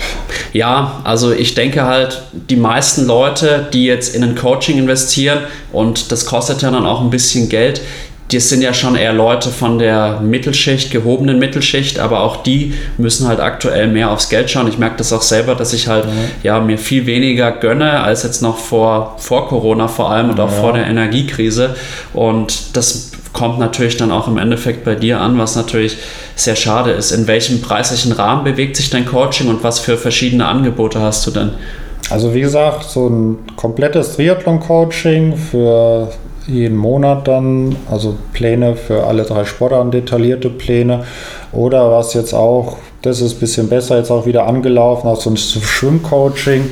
Entweder halt Personalcoaching, wenn es sich ausgeht, entweder vor Ort irgendwo, bin da auch ein bisschen flexibel, je nachdem, wo ich bin. Bin ja jetzt öfter auch im Chiemgau, weil meine Familie dort lebt. Also da habe ich dann auch mit einigen schon Schwimmstunden wirklich gemacht oder auch hier in Würzburg ab und zu. Und ja gut, da muss man halt vor Ort sein, aber was ich auch mache und was jetzt auch ein bisschen auch ganz gut ankommt, ist halt wirklich so mit Trainingsplänen und dann, dass sich die Leute dann auch so selber filmen, wenn es jetzt halt mal, keine Ahnung, ich habe da jemanden aus Hamburg zum Beispiel, der filmt sich dann zweimal im Monat selber, fragt dann den Bademeister oder Freund oder Freundin ist dann dabei und filmt den und dann schicken sie mir die, Unternahm, äh, die Aufnahmen und dann gebe ich denen dazu Feedback. Also ich muss auch sagen, der Lukas ist, was das Schwimmfachliche angeht, wirklich eine Koryphäe, muss man sagen. Ich habe eigentlich noch nie jemanden gesehen, der so ein analytisches Verständnis für die Sportart hat und das dann aber auch vor allem, ich würde sagen, für Erwachsene gut darstellen kann. Das ist wirklich eine Stärke von dir. Du hast ja jetzt schon ein paar Jahre als Schwimmtrainer für Kinder gearbeitet. Das war nicht genau. ganz so dein Ding. Woran ja, führst, nicht ganz, du das zurück? Nicht ganz würde ich nicht sagen. Als ich angefangen habe 2012, als ich da damals äh, diese Gruppe hatte, die war, da waren wir auch schon recht erfolgreich. Also am Anfang, da waren es ja auch Top-Leute, die sich dann für äh, Weltmeisterschaften bei Freiwasser, fürs Freiwasser qualifiziert haben. Im Prinzip in Deutschland in, in, in ihrem Jahrgang immer unter den Top 3 waren. Also das war schon eine coole Truppe. Die sind natürlich älter geworden, haben dann teilweise äh, ja, Pubertät bekommen, dann aufgehört teilweise, gab es familiäre Probleme oder sonst was. Oder mussten halt bei den Älteren dann mitschwimmen. Ja, und dann diese Gruppe ist dann so ein bisschen kaputt gegangen. Und ja, dann weißt du es ja selber, dann haben wir beide angefangen und dann haben wir so eine, ich würde es jetzt mal vorsichtig formulieren, aber schon eher so eine freizeitorientierte Jugendgruppe bekommen. Also das war dann genau. Zumindest im Prinzip, überwiegend. Im Prinzip genau auch so der Cut, wo ich gesagt habe, dass so ab 2005, ab 2006 dann auch so die Erziehung anders wurde. Und ich glaube, da hat das auch schon einiges damit zu tun gehabt dann. Und ja, da war dann im Prinzip, wenn dann jemand vier, fünf Mal ins Training gekommen ist, dann war das schon viel und dann haben die Eltern auch teilweise gemeckert, ja, wir können jetzt auch das Kind nicht jedes Mal fahren und dann zu den Wettkämpfen und dann so.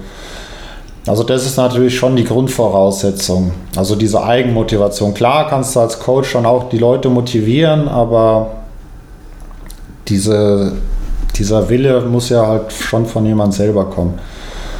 Ja. Worauf führst du es jetzt zurück, dass du jetzt dich eher als Erwachsenentrainer siehst? Und da kann ich mich ja, also ich glaube, dass du da auch wirklich extrem gut geeignet dafür bist, weil du ja auch das trainingswissenschaftliche Know-how hast, aber auch das bewegungswissenschaftliche, vor allem jetzt im Schwimmbereich. Ja, ja ich habe ja dann auch die A-Trainer-Lizenz im Schwimmen gemacht.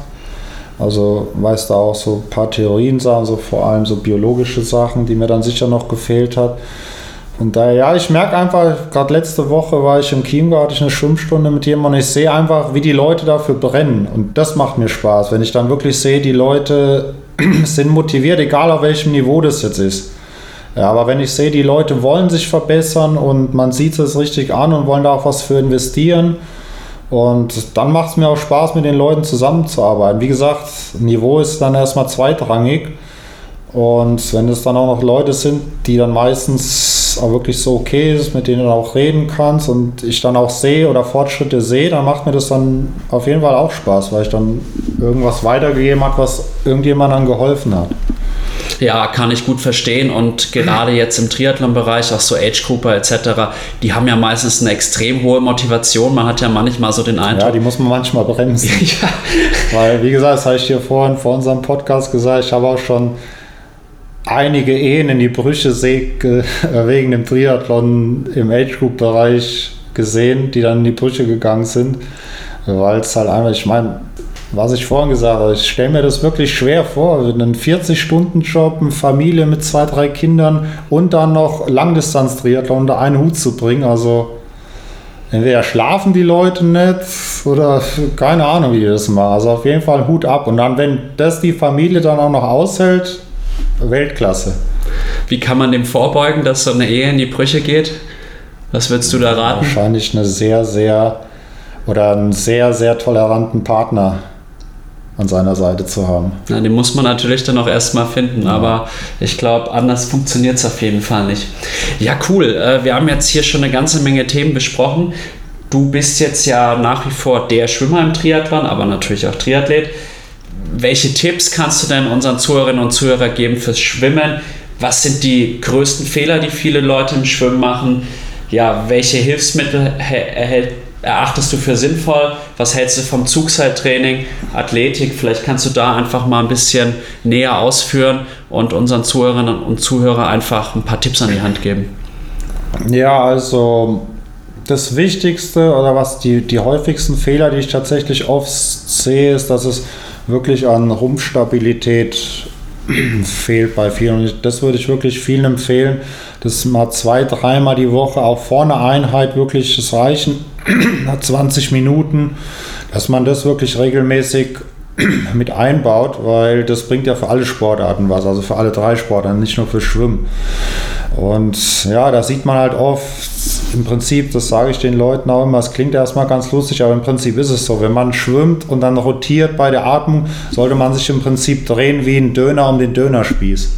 Also wirklich Körperlängsachse gerade halten und nur drehen. Was aber viele falsch machen, ist, dass die aus der Hüfte drehen und dann bewegt sich die Hüfte nach links oder rechts und dann im schlimmsten Fall, wenn du dann Videoaufnahmen machst und dann mal Halt machst, dann äh, liegen die im Wasser wie eine schiefe Banane quasi. Ja, und die Wasserlage ist ja im Schwimmen das Aller, Allerwichtigste. Wenn die Wasserlage nicht stimmt, dann stimmt auch das ganze, der ganze Der Wasserlage und dann natürlich auch die Kraftübertragung. Die Idee ist es ja mal, von den Armen die Kraft auf den kompletten Rumpf zu übertragen. Und da das richtig ansteuern, das ist halt die Sache. Das ist, was halt gleich der zweite Fehler ist, dass viele äh, reden immer, dann kommen sie mit einem englischen coolen Ausdruck, weil es klingt dann natürlich auch cooler, mit einem High Elbow. Aber die meisten wissen überhaupt nicht, um was es, sich, um was es da geht beim hohen Ellbogen. Alle denken, wir müssen einfach ins Wasser, den Ellbogen hochstellen und dann nach hinten ziehen. Aber im Prinzip der hohe Ellbogen, das erkläre ich den Leuten auch immer, ist ja erstmal die Grundvoraussetzung für den Zug. Wenn du den Ellbogen ins Wasser stellst, ist es ja erstmal hat es, ist es ja nur die Vorbereitung für den Zug. Um die richtigen Winkel in Position zu bringen, da musst du halt versuchen, hohen Ellbogen zu machen um dann eine große Wasserfläche am Unterarm und auf der Hand zu haben und dann quasi danach davon nach hinten ziehen und nach hinten den Zug beschleunigen. Was man aber oft sieht, die gehen ins Wasser und zerreißen gleich alle, wollen das Wasser quasi zerreißen. Und das sind halt mit so die häufigsten Fehler, die, die ich jetzt oft gesehen habe. Wie gesagt, ich habe ja jetzt schon ein paar Trainingsstunden gemacht, wie gesagt, eben mit solchen Leuten, die im Age-Group-Bereich ähm, unterwegs sind und das waren eigentlich so die Hauptfehler, die man immer wieder sieht. Interessant, was mir halt immer auffällt, sehr viele Triathleten schwimmen gefühlt immer nur arme Pedals. Ist das sinnvoll? Auch da hm, sicherlich auch sinnvoll, weil man dadurch dann auch ein bisschen mehr Meter schwimmen kann. Allerdings würde ich vielen auch davon abraten, mit äh, den großen Pedals zu schwimmen. Dann doch lieber mit Fingerpedals, man dann ein bisschen Druck hat, ein bisschen mehr Kraft natürlich dann auch braucht. Aber viele, die dann teilweise sage ich schon mal eine bescheidene Technik haben und dann noch Pedals anziehen, dann wird es tendenziell noch falscher. Was man ja auch sagen muss, wenn man mit großen Pedals schwimmt, das ist ja auch nochmal eine Bewegung, die man normalerweise auch nicht hat, weil der Zug dadurch natürlich selber deutlich verlangsamt wird und äh, das Bewegungsmuster dann auch schon falsch wird. Also allein dadurch denke, da sollte man dann wirklich nicht allzu viel damit schwimmen und sich da nicht viel kaputt machen. Dann lieber mit Fingerpedals. Mit Poolboy ist es gar nicht so schlecht. Ich bin ja mehr so der Fan, dass man das Poolboy weglässt und dann lieber so eine Neopren-Short. Ich habe jetzt zum Beispiel eine von Sailfish, die ist top. Ist schon kaum noch mit Poolboy, sondern wirklich eine Neopren-Short, die ein bisschen dicker ist. Da liegt man auch höher im Wasser und ja, damit dann auch mehr Meter schwimmen kann. Ja, also was Mit ich, guter Technik und guter Wasserlage. was ich immer früher bei mir beobachtet habe, ich habe häufig dann mal im Training einfach mal einen Wettkampfanzug angezogen, der dann zwar schon verboten war, mhm. aber irgendwie habe ich dann auch wieder so ein Gefühl gehabt für den Speed und bin danach auch dann ohne Hilfsanzug schneller geschwommen. Das, das klang ja jetzt auch ein bisschen ähnlich ja, bei dir. Ja, das ist natürlich auch gut, vor allem wenn es dann umso näher es an die Wettkämpfe geht und man schon absehen kann, dass jetzt mit Neo geschwommen wird oder halt nicht mit Neo, dass man das dann auch schon mal testet, weil so mit Neo zu schwimmen ist dann auch nochmal was anderes. Man die größte, die meiste Zeit im Jahr, jetzt auch vor allem über den Winter, schwimmt man ja doch in normaler Badehose oder Badeanzug. Und dass man da ab und zu mal so das Gefühl für den Neo testet, ist glaube ich nicht verkehrt. Ja, auf jeden Fall. Vielleicht kannst du mir auch nochmal helfen. Ich muss ehrlich sagen, ich schwimme gar nicht gerne mit Neo. Ich würde sogar fast sagen, ich schwimme eigentlich mit Neo kaum schneller als, als ohne, weil meine Arme auch immer sehr festlaufen. Was, was kann ich denn dagegen tun? Ja, da natürlich ist es wirklich wichtig, den passenden Neo sich auszusuchen. Also da macht wirklich so ein Testschwimmen auch mal auch mal Sinn, weil ich merke das auch, ein paar Anzüge sind in den Schultern so äh, unflexibel und wenn man dann bei jedem Zug, wo man ja eh schon wirklich viel beschäftigt ist, überhaupt durchzuschwimmen und dann noch bei jedem Zug dagegen arbeiten muss, gegen diesen Anzug, der dich dann noch irgendwie zurückhält, dann ist es natürlich auch kontraproduktiv und kostet viel Zeit. Also da wirklich, und wenn einer das schon so ein bisschen ernster macht und auch wirklich ambitioniert ist und so viel Zeit investiert, dann macht es meiner Meinung nach schon Sinn, auch mal dann diese 200, 300 Euro mehr für einen Anzug auszugeben, wenn er denn dann passt. Das, das muss man halt wirklich probieren, weil, wie gesagt, da kannst du, es ist ja wie, wie, wie beim Radfahren auch. Ja, wenn der Anzug nicht passt, dann. Nein, nicht äh, der Anzug, sondern so einfach so die Teile. Da kannst du noch so gut trainieren, aber wenn du nicht aerodynamisch auf dem Fahrrad ah, sitzt, okay. dann kannst du 400 Watt treten, aber wenn du da zum Beispiel drauf sitzt wie ein Busfahrer auf deinem Fahrrad, dann bringt dir die 400 Watt auch relativ wenig. Das stimmt und da gibt es wirklich Athleten, gerade würde ich sagen auch im Age-Group-Bereich, die aus ihren hohen Wattzahlen eigentlich relativ wenig Geschwindigkeit herausholen. Das ja, muss man schon ja. wirklich festhalten. Ja, oder auch so die Position, also das Grundlegende auch, sowas, bevor ihr euch zum Beispiel dann irgendwelche ähm, super dynamischen, aerodynamischen Scheiben, äh, Räder oder sowas kaufen, macht zuerst mal ein Bike-Fitting. Das ist erstmal die Grundvoraussetzung. Weil die meisten Watt äh, sparst du wirklich. Wir waren jetzt auch schon mit PWAG im Windtunnel oder auf der Bahn und haben da getestet. Das Wichtigste ist wirklich die Position und hauptsächlich die Position vom Kopf. Also, dass das wirklich versteckt ist und nicht, dass der Kopf irgendwie oben hält, sondern man muss sich wirklich versuchen, so rund und klein wie möglich zu machen. Auf jeden Fall. Also auf jeden Fall zuerst ins Bike-Fitting investieren und danach ins Equipment. Also gut zuhören, der Lukas weiß, wie das Ganze funktioniert. Was wichtig ist, wenn ihr beim Equipment anfangt, das Wichtigste ist tatsächlich erstmal der Helm. Ja, da habe ich ja vor, wann war es, vor vier Jahren habe ich ja dir deinen Helm abgekauft und das hat schon nochmal bestimmten ja. kmh gebracht auf der Olympischen Also der Distanz. muss passen und der muss auch zu euch passen für die Position, je nachdem, jeder, jeder sitzt ein bisschen anders auf dem Rad, manche können tiefer sitzen. Ich denke, dass man den Kopf, das Wichtigste ist, dass der Kopf zwischen den Schultern ist. Und da muss man halt wirklich das mit dieser Radposition beim Bikefitting ein bisschen ausprobieren. Okay, ja gut, dann will ich jetzt noch ganz gerne, wir kommen jetzt so ja, ins letzte Drittel unseres Podcasts, über deine ehemalige Olympiakarriere mit dir sprechen, die Bedeutung von Olympia 2008 in Peking. Ja, nimm uns doch da einfach mal mit in diese Vorbereitungsphase und dann auch vor Ort in Peking und die Bedeutung für dich. Ja, das ist natürlich jetzt auch schon ein paar Jahre her. Aber ja, Olympia war im Prinzip wirklich, wie das halt ja, wie man so früher gesagt hat, wirklich so ein Kindheitstraum. Ich weiß nicht, ob das jetzt heutzutage noch so wäre, wenn man jetzt auch vor allem so mitbekommt, was auch so in diesem EOC passiert. Ist dann auch so ein, schon so ein bisschen so FIFA-mäßig, glaube ich, mit, ja. Da muss man schon so sagen, würde ich sagen. Wahrscheinlich, würde ich gar nicht wissen, aber ja, früher, wenn du, als du jung warst, hast du mich mit solchen Sachen natürlich nicht beschäftigt und da war einfach Olympia das Überding, so der Traum, wo man immer halt hin wollte. Und ich weiß noch ganz genau, als wir dann damals eingelaufen sind, da standen wir gerade im Tor zum Eingang und da war ich dann schon ein bisschen überwältigt, wenn du dann ins Stadion einläufst zu der Eröffnungsfeier. Weil da hast du dann erstmal so wirklich realisiert, oh, jetzt hast du wirklich so dein Kindheitstraum eigentlich erfüllt und ja, das war schon cool. Und dann im Olympischen Dorf selber war es eigentlich auch wirklich locker. Ich habe da zum Beispiel Ronaldinho gesehen, der mit seiner Louis Vuitton Kosmetiktasche durch die Gegend gelaufen ist. Oder Novak Djokovic habe ich gesehen, der dann ähm, im Olympischen Dorf trainiert hat. Da waren auch Tenniscourts. Und sonst waren die Leute auch wirklich sehr entspannt. Und was die wenigsten vielleicht wissen, ist, dass McDonalds ist ja ein Sponsor ähm, bei, von den Olympischen Spielen und es gibt ja eine riesen Mensa quasi, wo dann zig Restaurants praktisch so wie so ein Food Court in einem Einkaufszentrum praktisch ist im Olympischen Dorf, gibt es da. Und jetzt könnt ihr mal dreimal raten, wo die längsten Schlangen jedes Mal waren. Also es gab tatsächlich auch einen eigenen McDonalds im Olympischen Dorf, wo du für umsonst dir so viel Burger ess, äh, reinhauen konntest, wie du wolltest. Und ja, wenn ihr da reingekommen wärt, ungefähr von 100 Leuten standen ungefähr mindestens 70 an der Schlange von McDonalds.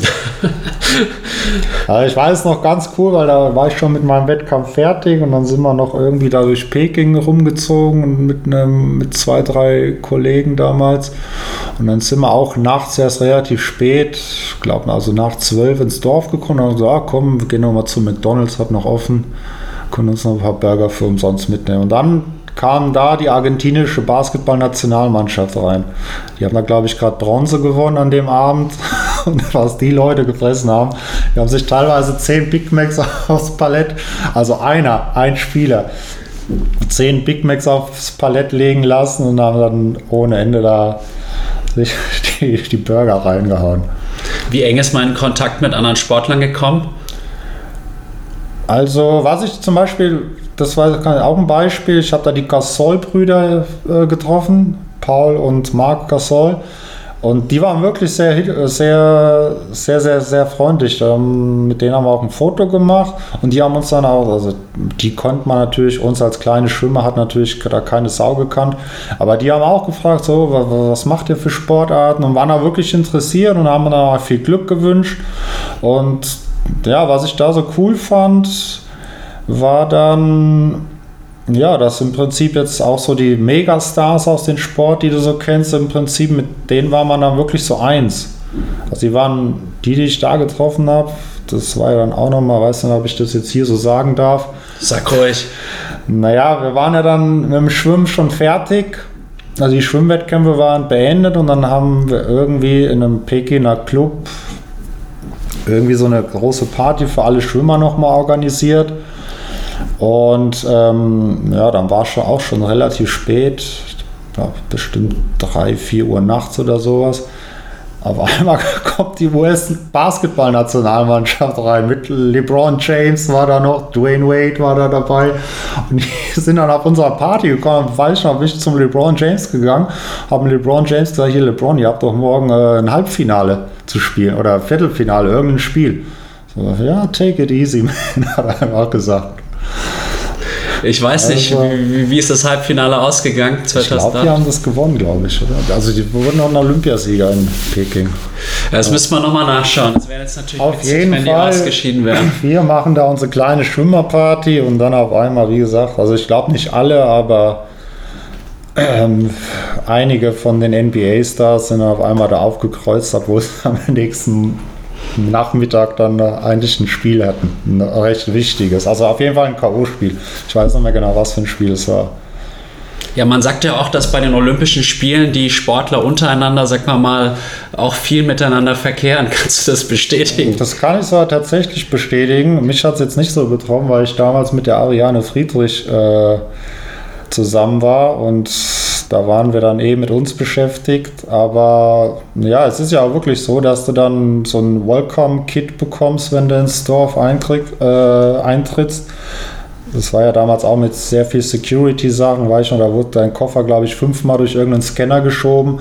Als du dann aber drin warst, hast du wirklich so einen Turnbeutel bekommen und da waren dann auch so fünf, sechs Kondome dann drin. Und ja, naja, ist nicht, wahrscheinlich ist es normal. Ich meine, es sind alles top austrainierte, gut aussehende junge Leute. Wenn du da nicht vergeben bist, dann im Prinzip, ja, das hast du ja wirklich vier Jahre im Prinzip darauf trainiert, immer viel verzichtet, immer Leistungsdruck gehabt hast und wenn du jetzt dann mal nach deinem Wettkampf, wenn der dann optimal noch gut gelaufen ist, ein bisschen feiern gehst und dann, ja, ja, dann kommt eins zum anderen. Ich glaube, das braucht man jetzt keinem zu erzählen. Aber auf jeden Fall schön, da solche Insights zu bekommen. Jetzt hast du noch ganz wenig über dein Rennen selbst erzählt. Auf welcher Distanz bist du denn angetreten und wie lief dein Rennen? Das ist auch so eine Geschichte, die ich eigentlich wirklich bis heute bereue, weil das war natürlich auch vom Weltschwimmverband FINA damals, denke ich, auch nicht so optimal gelöst. Das war ja damals das irgendwie ich glaube, zwei oder drei Monate vor Olympia wurden auf einmal diese Neoprenanzüge erlaubt. Was ja davor verboten war, es durften Textilanzüge getragen worden. Und so, jetzt haben natürlich einige Nationen, wie jetzt Amerika mit Speedo oder vor allem die Italiener mit Jacket, die dann sogar schon voll Neopren waren, natürlich schon Vorteile. Und ja, ich kannte das damals noch nicht, habe mir nicht vorstellen können, dass das so viel von Vorteil bringt und bin halt im normalen Textil-Jammer geschwommen. Ich war in einem der drei schnellsten Läufe im Vorlauf über 200 Lagen und im Nachhinein habe ich gesehen, ich bin der einzige Idiot, der mit einem normalen Textil-Jammer da noch an den Start gegangen ist. Und da hast du natürlich keine Chance. Ich habe das dann danach getestet. Da bist mit so einem Neoprenhose tatsächlich meine Bestzeit zum Beispiel auf 400 Lagen war davor ähm, 410 und auf einmal im Prinzip, wo ich dachte, ja gut, das ist ungefähr so von der Fitness und so war ich ungefähr gleich fit wie in dem gleichen Jahr, aber mit einem mit einer Neoprenhose bin ich da tatsächlich 403 geschwommen. Das ist ein gewaltiger Unterschied. Aus dem sagen. Niveau ist es auf jeden Fall sieben Sekunden. Ich meine, 410 ist schon eine wirklich gute Zeit, wo du in Europa immer unter den, im Finale bist mit. Aber dann nochmal im Prinzip mit der gleichen Belastung, nur durch eine andere Hose, dann ja, ja, schade. Schneller. Ja, und das habe ich damals halt so ein bisschen bereut, weil wie gesagt, wir hatten dann keine Chance, das irgendwie zu testen vorher. Wir haben dann irgendwie, war das dann so, dass Blue 70 damals da Vertreter hingeschickt hat und die haben dann diese Anzüge verteilt, einfach so. Das war dann aber auch eigentlich ja, eigentlich auch eine Schweinerei, weil da waren dann teilweise Schlangen von 50 Leuten, die dann an dem Blue 70 Stand standen und sich die Dinge abgeholt haben. Und andere Nationen hatten die Anzüge auch schon seit zwei, drei Monaten, also konnten die auch schon beim Training oder auch teilweise bei Wettkämpfen testen. Und es ist schon ein anderes Schwimmen als jetzt mit einem normalen Textilanzug. Deswegen ja, das bereue ich halt wirklich so bis heute, weil ich denke, ich hätte zumindest ins Halbfinale damals schon kommen können. Hat jetzt, glaube ich, auch nur drei Zehntel am Ende gefehlt. Und wie gesagt, ich war der Einzige, der im Textilanzug noch unterwegs war. Ja, und dann muss man eigentlich sagen, dann wärst du wahrscheinlich schon relativ sicher zumindest eine Runde weitergekommen. Sehr schade, aber ich glaube trotzdem bei Olympia dabei gewesen zu sein, ein Traum für jeden, den du dir erfüllt hast. Insofern würde ich sagen, ja, einfach Schwamm drüber und ja. einfach dieses tolle Erlebnis einfach. Das mitnehmen. war auf jeden Fall das Wichtigste, das stimmt. Bist du denn danach in ein Loch gefallen? Weil ich kann mir vorstellen, man trainiert ewig auf sein Ziel hin, ist dann dort. Wie war die Zeit danach? Ja, Loch würde ich jetzt nicht sagen. Also wir hatten dann noch 2009, weiß ich, danach die Weltmeisterschaft in Rom ähm, im Schwimmen, was wirklich eigentlich das allercoolste Event überhaupt war. Also wer so die Italiener kennt, so die Tifosis, also da wurden wirklich dann Bengalos in einem Schwimmstadion mit daran 20.000 Leute da zu den Finals. Die haben dann wirklich Bengalos angezündet und die Italiener dann gewonnen haben, dann die italienische Nationalhymne aus vollster Imbrust gesungen. Also das war schon nochmal ein cooler Wettkampf. Aber ich bereue es wirklich ein bisschen jetzt mit dem Wissen, also auch wie das dann mit dem Triathlon weitergegangen ist, dass ich dann nicht 2008 im Prinzip gleich zum Triathlon gewechselt bin. Ich meine, dann hätte ich auch schon sechs, sieben Jahre mehr Lauftraining, weil, wie gesagt, ich bin gar nicht gelaufen zu meiner Schwimmerzeit. Ich habe es gehasst. Also heute bin ich auch noch kein großer Fan vom Laufen, aber Fahrrad bin ich immer gefahren, weil ich dann immer das auch, also im Prinzip auch schon relativ früh, so zu Telekom-Zeiten. Das, natürlich, das sieht man auch mal, dass man schon wirklich älter ist. Ja, Jan Ulrich und so weiter. Jan Ulrich, aber von dem jetzt mal die ganzen Geschichten der letzten Jahre von ihm bin ich ähm, mal ausgeklammert. Also im Prinzip bin ich durch ihn und es durch Telekom überhaupt zum Fahrradfahren gekommen. Also ich fand es damals schon, habe die Tour de France dann so 96, 97 angefangen zu verfolgen, bin dann Anfang der 2000er Jahre regelmäßig in der Saisonpause irgendwo in die Alpen gefahren oder nach Italien irgendwo in die ganzen Pässe abgefahren.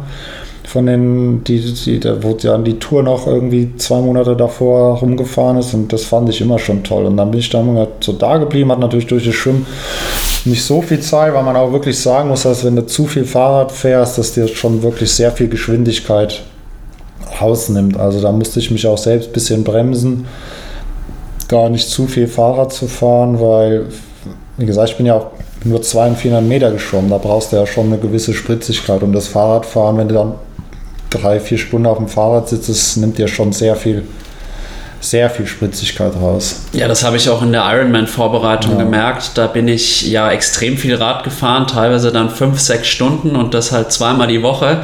Und dann beim Schwimmen merkst du einfach, irgendwie, man kommt nicht mehr ja, voran, man ist einfach du verlierst dann müde. Wirklich, wirklich auch viel Körperspannung verliert man dadurch und also ich weiß es noch, wir sind gerade jetzt auch im Trainingslager sind wir mal neun Stunden, glaube ich, gefahren am vorletzten Tag, bevor wir weggeflogen sind sind wir eine riesen Tour gefahren, 250 Kilometer mit, glaube über 4000 Höhenmeter. Und dann am nächsten Tag die Schwimmeinheit. Ich habe gedacht, ich bin noch nie in meinem Leben geschwommen. Also es war so furchtbar.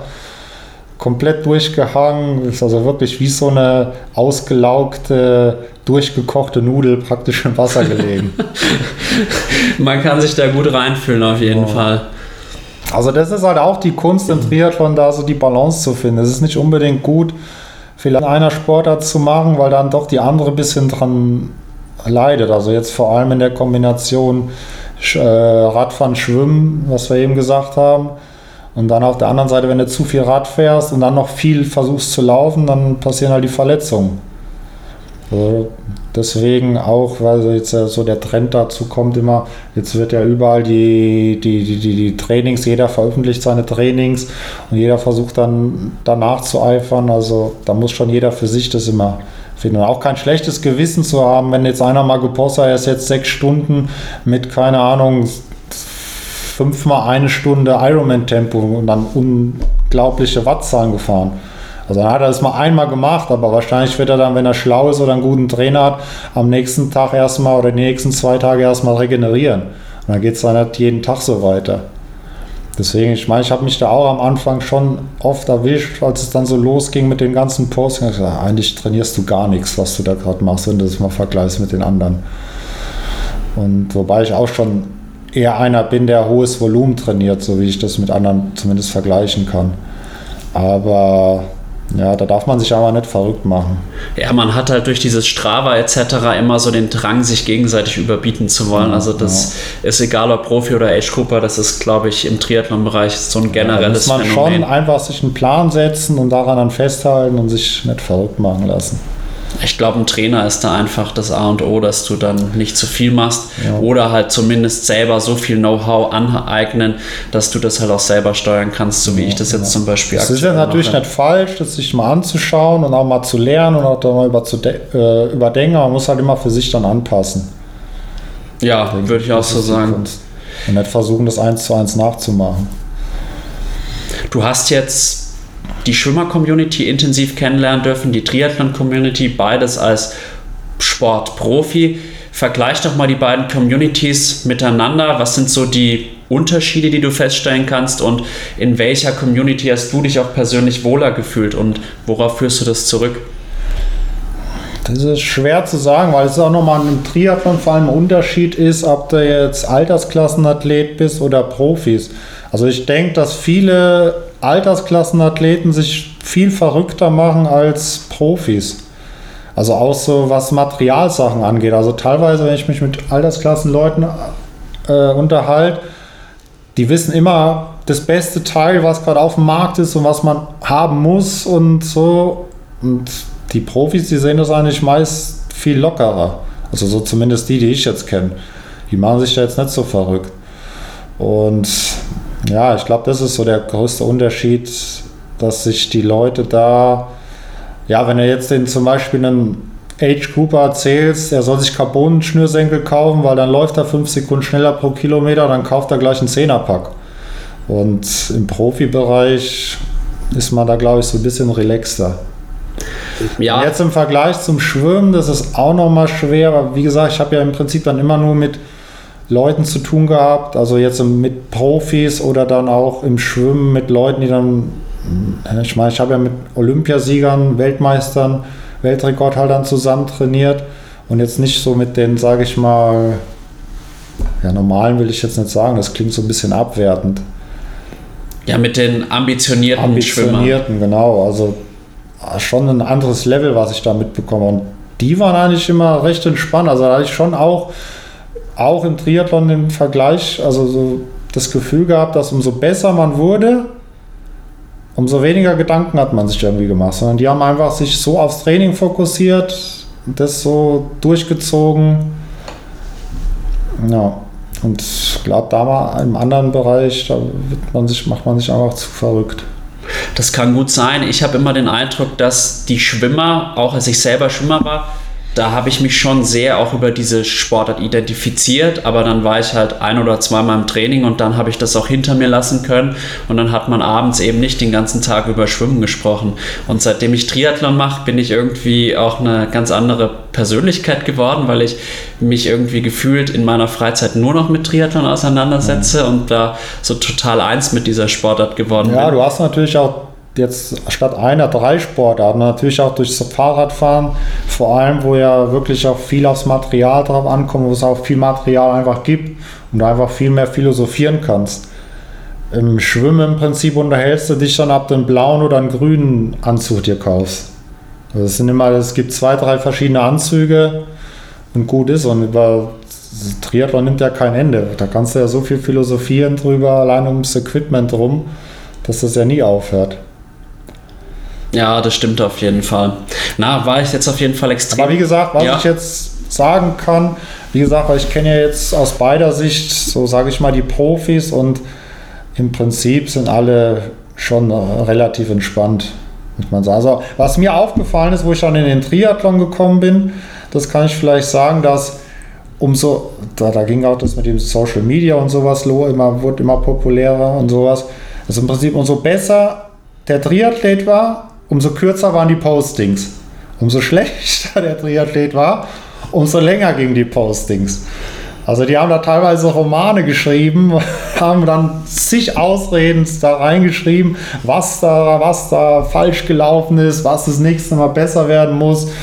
Und dann, wenn du so ein Posting von Frodeno gelesen hast oder damals auch vom Kiel, vom, vom Sebi, sie haben das in zwei Sätzen an die, ihr Rennen praktisch zusammengefasst. Und dann irgendjemand, der keine Ahnung, Ja, man muss das Scheitern ja auch nochmal zumindest rechtfertigen. Ja, aber die Leute müssen auch verstehen, ich meine, es ist für ihn selber dramatisch, dann vielleicht noch für ein paar Familienmitglieder, aber keiner liest sich doch einen Text mit 500 Wörtern oder keine Ahnung, 1000 Wörtern durch. Vor allem nicht auf so einer Social Media Plattform, wo du eigentlich immer nur durchscrollst. Da bist du froh, wenn du mal einen kurzen Text liest und dass du mal so Informationen kriegst. Ja, vor allem. Aber auf jeden Fall, das war so der Unterschied, den ich auf jeden Fall gemerkt habe der Fokus ist halt auf Social Media eh auf den Bildern. Ich muss jetzt aber gestehen, dass ich schon auch den einen oder anderen längeren Text geschrieben habe, wobei ich auch sagen muss, im Vergleich zu dem einen oder anderen dann auch vielleicht wieder noch im Rahmen, aber dieses Phänomen irgendwie ausführliche Race-Berichte, vor allem im Age-Group-Bereich zu erstellen, das ist natürlich intensiv zu beobachten. Und ja, ich glaube letztendlich ist es halt wichtig, dass man gerade auch als Altersklassenathlet das nochmal einordnet, dass das Ganze im Endeffekt ein Privileg ist, die Sportart ausüben zu dürfen und dann halt sich da auch nicht zu sehr verrückt zu machen, weil es soll ja den, das Leben bereichern und nicht irgendwie das ist es, aber Natürlich stressen. ist es jetzt, wenn wir jetzt sagen, gut, das ist natürlich teilweise übertrieben und so, aber was man vielleicht so ein bisschen kritisieren kann. Aber auf der anderen Seite ist es ja auch schön zu sehen, wenn man die Leute sieht, dass die das wirklich mit Herz machen. Also wer dann sich hinsetzt und bei Instagram, keine Ahnung, vielleicht 500 Follower hat und dafür dann aber einen Text von 1000, 1500 Wörtern schreibt, da sieht man ja wirklich, dass er, dass er wirklich mit Herz dabei ist. Und sowas ist ja auch dann schön zu sehen. Und da habe ich dann auch lieber mit solchen Leuten zu tun, die wirklich motiviert sind, mit Herz dabei sind. Also auch jetzt als Trainer dann, dass man mit solchen Leuten zusammenarbeitet, als jemand, der das so, ja, so, naja, gut, habe ich mal einen Triathlon gemacht. Ja, auf jeden Fall. Also es hat beides seine Vor- und Nachteile. Natürlich teilweise übertrieben, wenn dann jemand so einen ausführlichen Text schreibt. Auf der anderen Seite dann auch irgendwie, gut, das kommt dann natürlich auch darauf an. Wie gesagt, wenn ich dich jetzt kenne, dann lese ich natürlich deine Postings durch und leide dann auch mit dir so ein bisschen. Aber wie gesagt, du bist ja dann auch schon so einer, der, das ist vielleicht auch so eine Sache, was ich bei, an dir so toll finde, weil das, glaube ich, auch eine Frage von dir war, irgendwann mal also, dass du die Sachen auch wirklich angehst, weil es gibt viele Leute, die sagen, ja, das mache ich irgendwann mal, aber du setzt dir irgendwas im Kopf und dann ziehst du es auch durch. Ob das dann so ganz durchgeplant ist, was du da durchziehst, das frage ich mal zu bezweifeln. Aber du machst es wenigstens und versuchst es und lernst dann auch dabei. Und dann folgt man auch so gern, also ich zumindest. Weißt ja, bei deinem ersten Marathon in Frankfurt im strömenden Regen habe ich auch da gestanden und dich angefeuert. Ja, das war total cool. Weil du einfach so einen Hype drum machst und dann irgendwann, das, ja, hier, das ist zwar noch ein halbes Jahr hin bis dahin, aber man sieht halt, dass du es wirklich gern lebst und mit Herz dabei ist und dann ist man dann auch, wenn man die Person dann auch kennt, dann auch irgendwie infiziert und ist dann, dann, dann doch neugierig, wie es dann am Ende läuft. Ja, ich finde es auch total schön, dass du, obwohl du natürlich sportlich auf einem ganz anderen Niveau unterwegs bist und auch warst, äh, mich da trotzdem so ja, verfolgst. Und wie gesagt, um jetzt da auch den Bogen nochmal zu spannen, damals im September in Almere, das hat mir echt extrem viel bedeutet, wie du da, obwohl du ja selber eigentlich einen gebrauchten Tag hattest, mich da noch so unterstützt hast und wo du schon recht hast, ich setze mir die Sachen in den Kopf, aber die werden dann auch durchgezogen und nicht immer erfolgreich, aber sie werden durchgezogen und habe mich jetzt gerade sehr über deine ja, positiven Worte gefreut auf jeden ja, Fall. Ja, es ist ja wirklich so. Und ich meine, wir, wir, kennen uns ja jetzt ein paar Jahre und dann war ich auch noch, da warst du irgendwann mal, wolltest du 50 Schmett, glaube ich. Was war das? Ja, unter was? 28,5. Unter 28. Das war ein Thema über ein Jahr. Das war ein Riesenprojekt. und dann natürlich, wenn du dann mit der Person öfter mal so zu tun hast und was ja noch so eine Art, wirklich so, dass man wirklich sieht, dass du mit Herz dabei bist und dann, ja, dann verfolgt man das irgendwie. Ja, und es hat ja dann auch geklappt. Also ich habe ja mein Ziel erreicht mit ja. 28,46 auf der Langbahn. Ja. Ist natürlich jetzt in Schwimmbad. Ja, der Schwimmbad abgebrannt, muss man sagen. ja, das war eine witzige Story. Ähm, war, äh, glaube ich, erster Lauf bei der Bayerischen Meisterschaft. Ich bin mit lauter ja, 16-Jährigen geschwommen. Und, er hat äh, sich auf die Leine gesetzt. Ihr habt den Lauf gewonnen. Und ja, dass ich am Ende dann, ich glaube, 40. von 50 war oder so, ja, aber das, das spielt ja keine Rolle. Aber es war cool. Also es äh, war Lieber sowas, also dann wirklich mit Herz dabei, als wenn du gewinnst und, oder keine Ahnung, weiter vorne bist und das aber alles im Prinzip jetzt nicht so euphorisch da mitnimmst. Also mir solche Leute dann wirklich lieber. Dann ist dann wirklich die Leistung oder das ähm, im Vergleich auch zu der Spitze dann ist die Leistung dann im Prinzip erstmal egal, aber für dich persönlich war es ja ein Riesenziel und dann hat man halt wirklich so verfolgen können über ein Jahr, wie du dann auch an die Sachen gekommen bist. Da bist du im Prinzip jeden Tag ins Schwimmbad gekommen und hast irgendeine andere Idee gehabt, dass du dann nochmal ändern kannst, nochmal verbessern kannst. Und ja, und irgendwie fieberst du ja dann doch bei, solcher, bei solchen Sachen dann auch mit dann. Ja, war eine sehr interessante Zeit. Ich habe dann auch Maximalkraft mit Schnellkrafttraining kombiniert.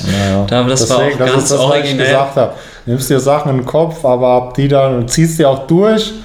Also Respekt davon, aber ab die dann wirklich so bis zum Ende durchdacht sind, das ist halt dann die andere Frage.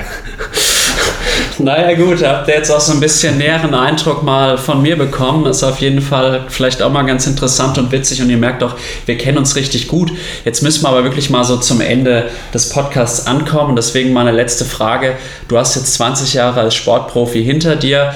Du siehst jetzt auch die neue Generation welches Mindset muss man mitbringen, um im Sport, so wie du, eben erfolgreich zu sein? Und was rätst du jungen Sportlern, die jetzt beabsichtigen, eben in den Profisport einzusteigen, die das Potenzial auch dazu haben? Also was ich oft bei jungen Leuten sehe, dass äh, ja auch schwierig im Prinzip, weil das, was ich vorhin mit dem Fußball gesagt habe, im Prinzip ist es in allen Sportarten gleich, dass die zu früh satt werden und zu früh auch überheblich dann.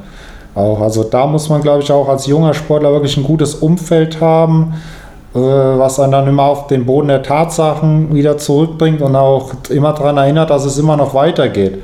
Also vor allem so im Schwimmen, sage ich jetzt mal, gab es ja auch vor allem jetzt in Deutschland viele, die dann im die Jahrgangsmeisterschaften teilweise sechs, sieben Mal Jahrgangsmeister wurden, aber die haben es dann nie in der Erwachsenenklasse geschafft. Und also ich glaube, für so junge Leute ist wirklich ein Umfeld von Eltern oder Trainern oder sonst wer da halt alles so mitmischt, wirklich wichtig, um dann erfolgreich zu werden. Und dann natürlich Kontinuität, am besten einen guten Trainer, dass man wenig Verletzungen hat. Ja. Also Beständigkeit und Bodenständigkeit kann man so ein bisschen genau, das zusammenfassen. Genau, in zwei Worten, genau. Ja, okay, also wenn jetzt hier auch jüngere Zuhörerinnen und Zuhörer da sind, der Lukas, der weiß wirklich, wovon er spricht und ich kenne wenige Sportler, die in zwei Sportarten ja, Profi, Profi geworden sind. Da kenne ich sonst eigentlich nur den Cameron Wolf, der hat es, glaube ich, sogar in drei Sportarten oh. geschafft und ja, beherzigt das auf jeden Fall, was er euch da mitgegeben hat. Jetzt sind wir wirklich am Ende unseres, Pod unseres Podcasts angekommen. Hast du noch eine abschließende Frage an mich? Ja, was ist denn dein nächstes Ziel jetzt? Ich meine, Almere schön und gut, aber jetzt muss es ja 2023 auch irgendwie weitergehen. Ja, das habe ich jetzt auch schon mehrfach die Frage gestellt bekommen. Also, also jetzt auch für mich, wie gesagt, ich habe ja gesagt, ich bin ein Fan von dir, wie du deine Projekte immer angehst und ja, dass ich dann auch, auch so ein bisschen was zum Mitfiebern habe. Naja, also der nächste Triathlon wird der Ingolstadt Triathlon sein, die Mitteldistanz. Sehr schöner organisierter Wettkampf. Also auch hier Grüße an Gerhard Buddy, der da wirklich einen Top-Job in Ingolstadt macht. Ja, ich freue mich auf jeden Fall schon sehr und ich habe die Hoffnung, dass diese Distanz dort mir genau entgegenkommt, weil bei den bisherigen Mitteldistanzen bin ich immer eigentlich auf den letzten 25 bis 30 Minuten eingegangen und jetzt habe ich die Hoffnung, dass durch die 10 Kilometer kürzere Radstrecke das quasi genau meine Distanz ist ist ja im Endeffekt eine PTO-Distanz, kann man fast sagen, mhm. dort. Ja, super. das ist vielleicht, was wir auch noch mal sagen ja. können. Dieses PTO ist natürlich jetzt ein Riesending, also vor allem jetzt im, Triathlon, im Triathlon-Bereich und bei den Profis, wenn man natürlich wirklich, wirklich sehr gut, also da, wenn du da top bist, kannst du wirklich top von leben mittlerweile, was da an Preisgeldern sind. Aber das ist auch so eine Sache, ich weiß nicht, ob man da jetzt unbedingt nochmal so eine andere Distanz einführen muss, weil, ich meine, es ist ja immer so, ich habe es ja im Schwimmen gemerkt, im Prinzip hat so ein Laie im Schwimmen meistens gewusst, was eine gute Zeit über 100 Meter Kraul ist. Aber zum Beispiel konnten viele Leute dann schon gar nicht mehr sagen, was jetzt so die Lagenreihenfolge ist, beim Lagenschwimmen zum Beispiel. Dann gibt es ja noch diese Super League und was weiß ich, was es da im Triathlon gibt. Weiß nicht, ob das so förderlich ist, da wirklich zu viele Distanzen jetzt einzuführen. Also es wird halt auch sehr unübersichtlich, das habe ja, ich jetzt auch schon mit anderen äh, Podcast-Partnern hier besprochen. Das ist, nimmt ja fast schon Form an wie im Boxen, wo es dann vier Weltmeister gibt. So, so wie mit allem im Prinzip. Irgendwann wird irgendwas zu viel und dann verliert man auch so ein bisschen das Interesse daran. Ich meine jetzt auch, weil wir damit angefangen mit Fußball, dann beenden wir das jetzt auch wieder. Jetzt die nächste Fußball-Weltmeisterschaft soll mit 48 Mannschaften stattfinden. Das ist zu viel. Natürlich ist es zu viel und dann wird dann eine Club-WM eingeführt, mit auch nochmal mit, keine Ahnung, 32 Mannschaften oder auch, also irgendwann wird es zu viel und dann verliert es halt auch so seinen Charme, glaube ich. Wenn du permanent jeden Tag irgendwie ein Fußball spielen konntest. Ich weiß noch damals, da gab es dann, sieht man auch wieder, dass man wirklich älter wird, gab es immer samstags nur die Sportschau und hat sich gefreut, wenn man mal so eine einstündige Zusammenfassung von der Fußball-Bundesliga schauen konnte. Und jetzt schaltest du an, hast im Prinzip, keine Ahnung, kannst irgendwelche japanischen Zweitligaspiele schauen. Läuft die ganze Zeit Fußball und ja, irgendwann wird es zu viel und dann verliert es einfach seinen Charme und ja, auch der sportliche Reiz geht ja verloren. Also ich muss sagen, ich war früher gerade so in der Kindheit, Jugend ein richtiger Fußballfan, kannte quasi jedes Geburtsdatum vom, ja. von jedem Profi und jetzt ist es so eine Sache, ich, scha ich schaue eigentlich kaum noch rein. Ja. Selbst die WM habe ich spätestens nach dem Ausscheiden gar nicht mehr verfolgt, weil es mir da ähnlich geht wie dir. Es ist einfach zu viel, man verliert den Überblick und ich bin da auch eher ein Team Tradition bewahren und nicht, nicht zu viel auch für die im Sinne der Kommerzialisierung neue Formate erfinden und so weiter. Ich glaube, da muss man einfach einen Mittelweg finden, einen gesunden. Ja. Einfach nicht die Sachen überreizt. Ich meine, das ist ja in allen Lebenslagen gleich. Gehst in den Supermarkt, früher gab es, keine Ahnung, fünf, sechs Schokoladen, jetzt 20. 20. Ja, das ist, glaube ich, ein gutes Schlusswort. Ich danke dir wirklich für diesen ja, verdammt Dank. coolen Talk. Hat sehr Spaß gemacht sehr viel Spaß gemacht und ich hoffe, dass es noch erfolgreich weitergeht mit deinem Podcast. Hast ja noch wirklich große Projekte damit vor, also Top-Gäste. Mal gucken, ob du an die ganz großen Stars noch rankommst. Aber ich denke, jetzt fängst du erstmal kleiner an und dann wird es immer größer und dann wird es nicht so sein, dass du den Stars hinterherläufst, sondern die Stars wollen dann zu dir. So will ich das natürlich haben. Ich werde alles dafür geben. Danke, Lukas. Bis ganz bald. Wir ja. bleiben in Kontakt. Vielen Dank. Alles Gute. Ciao.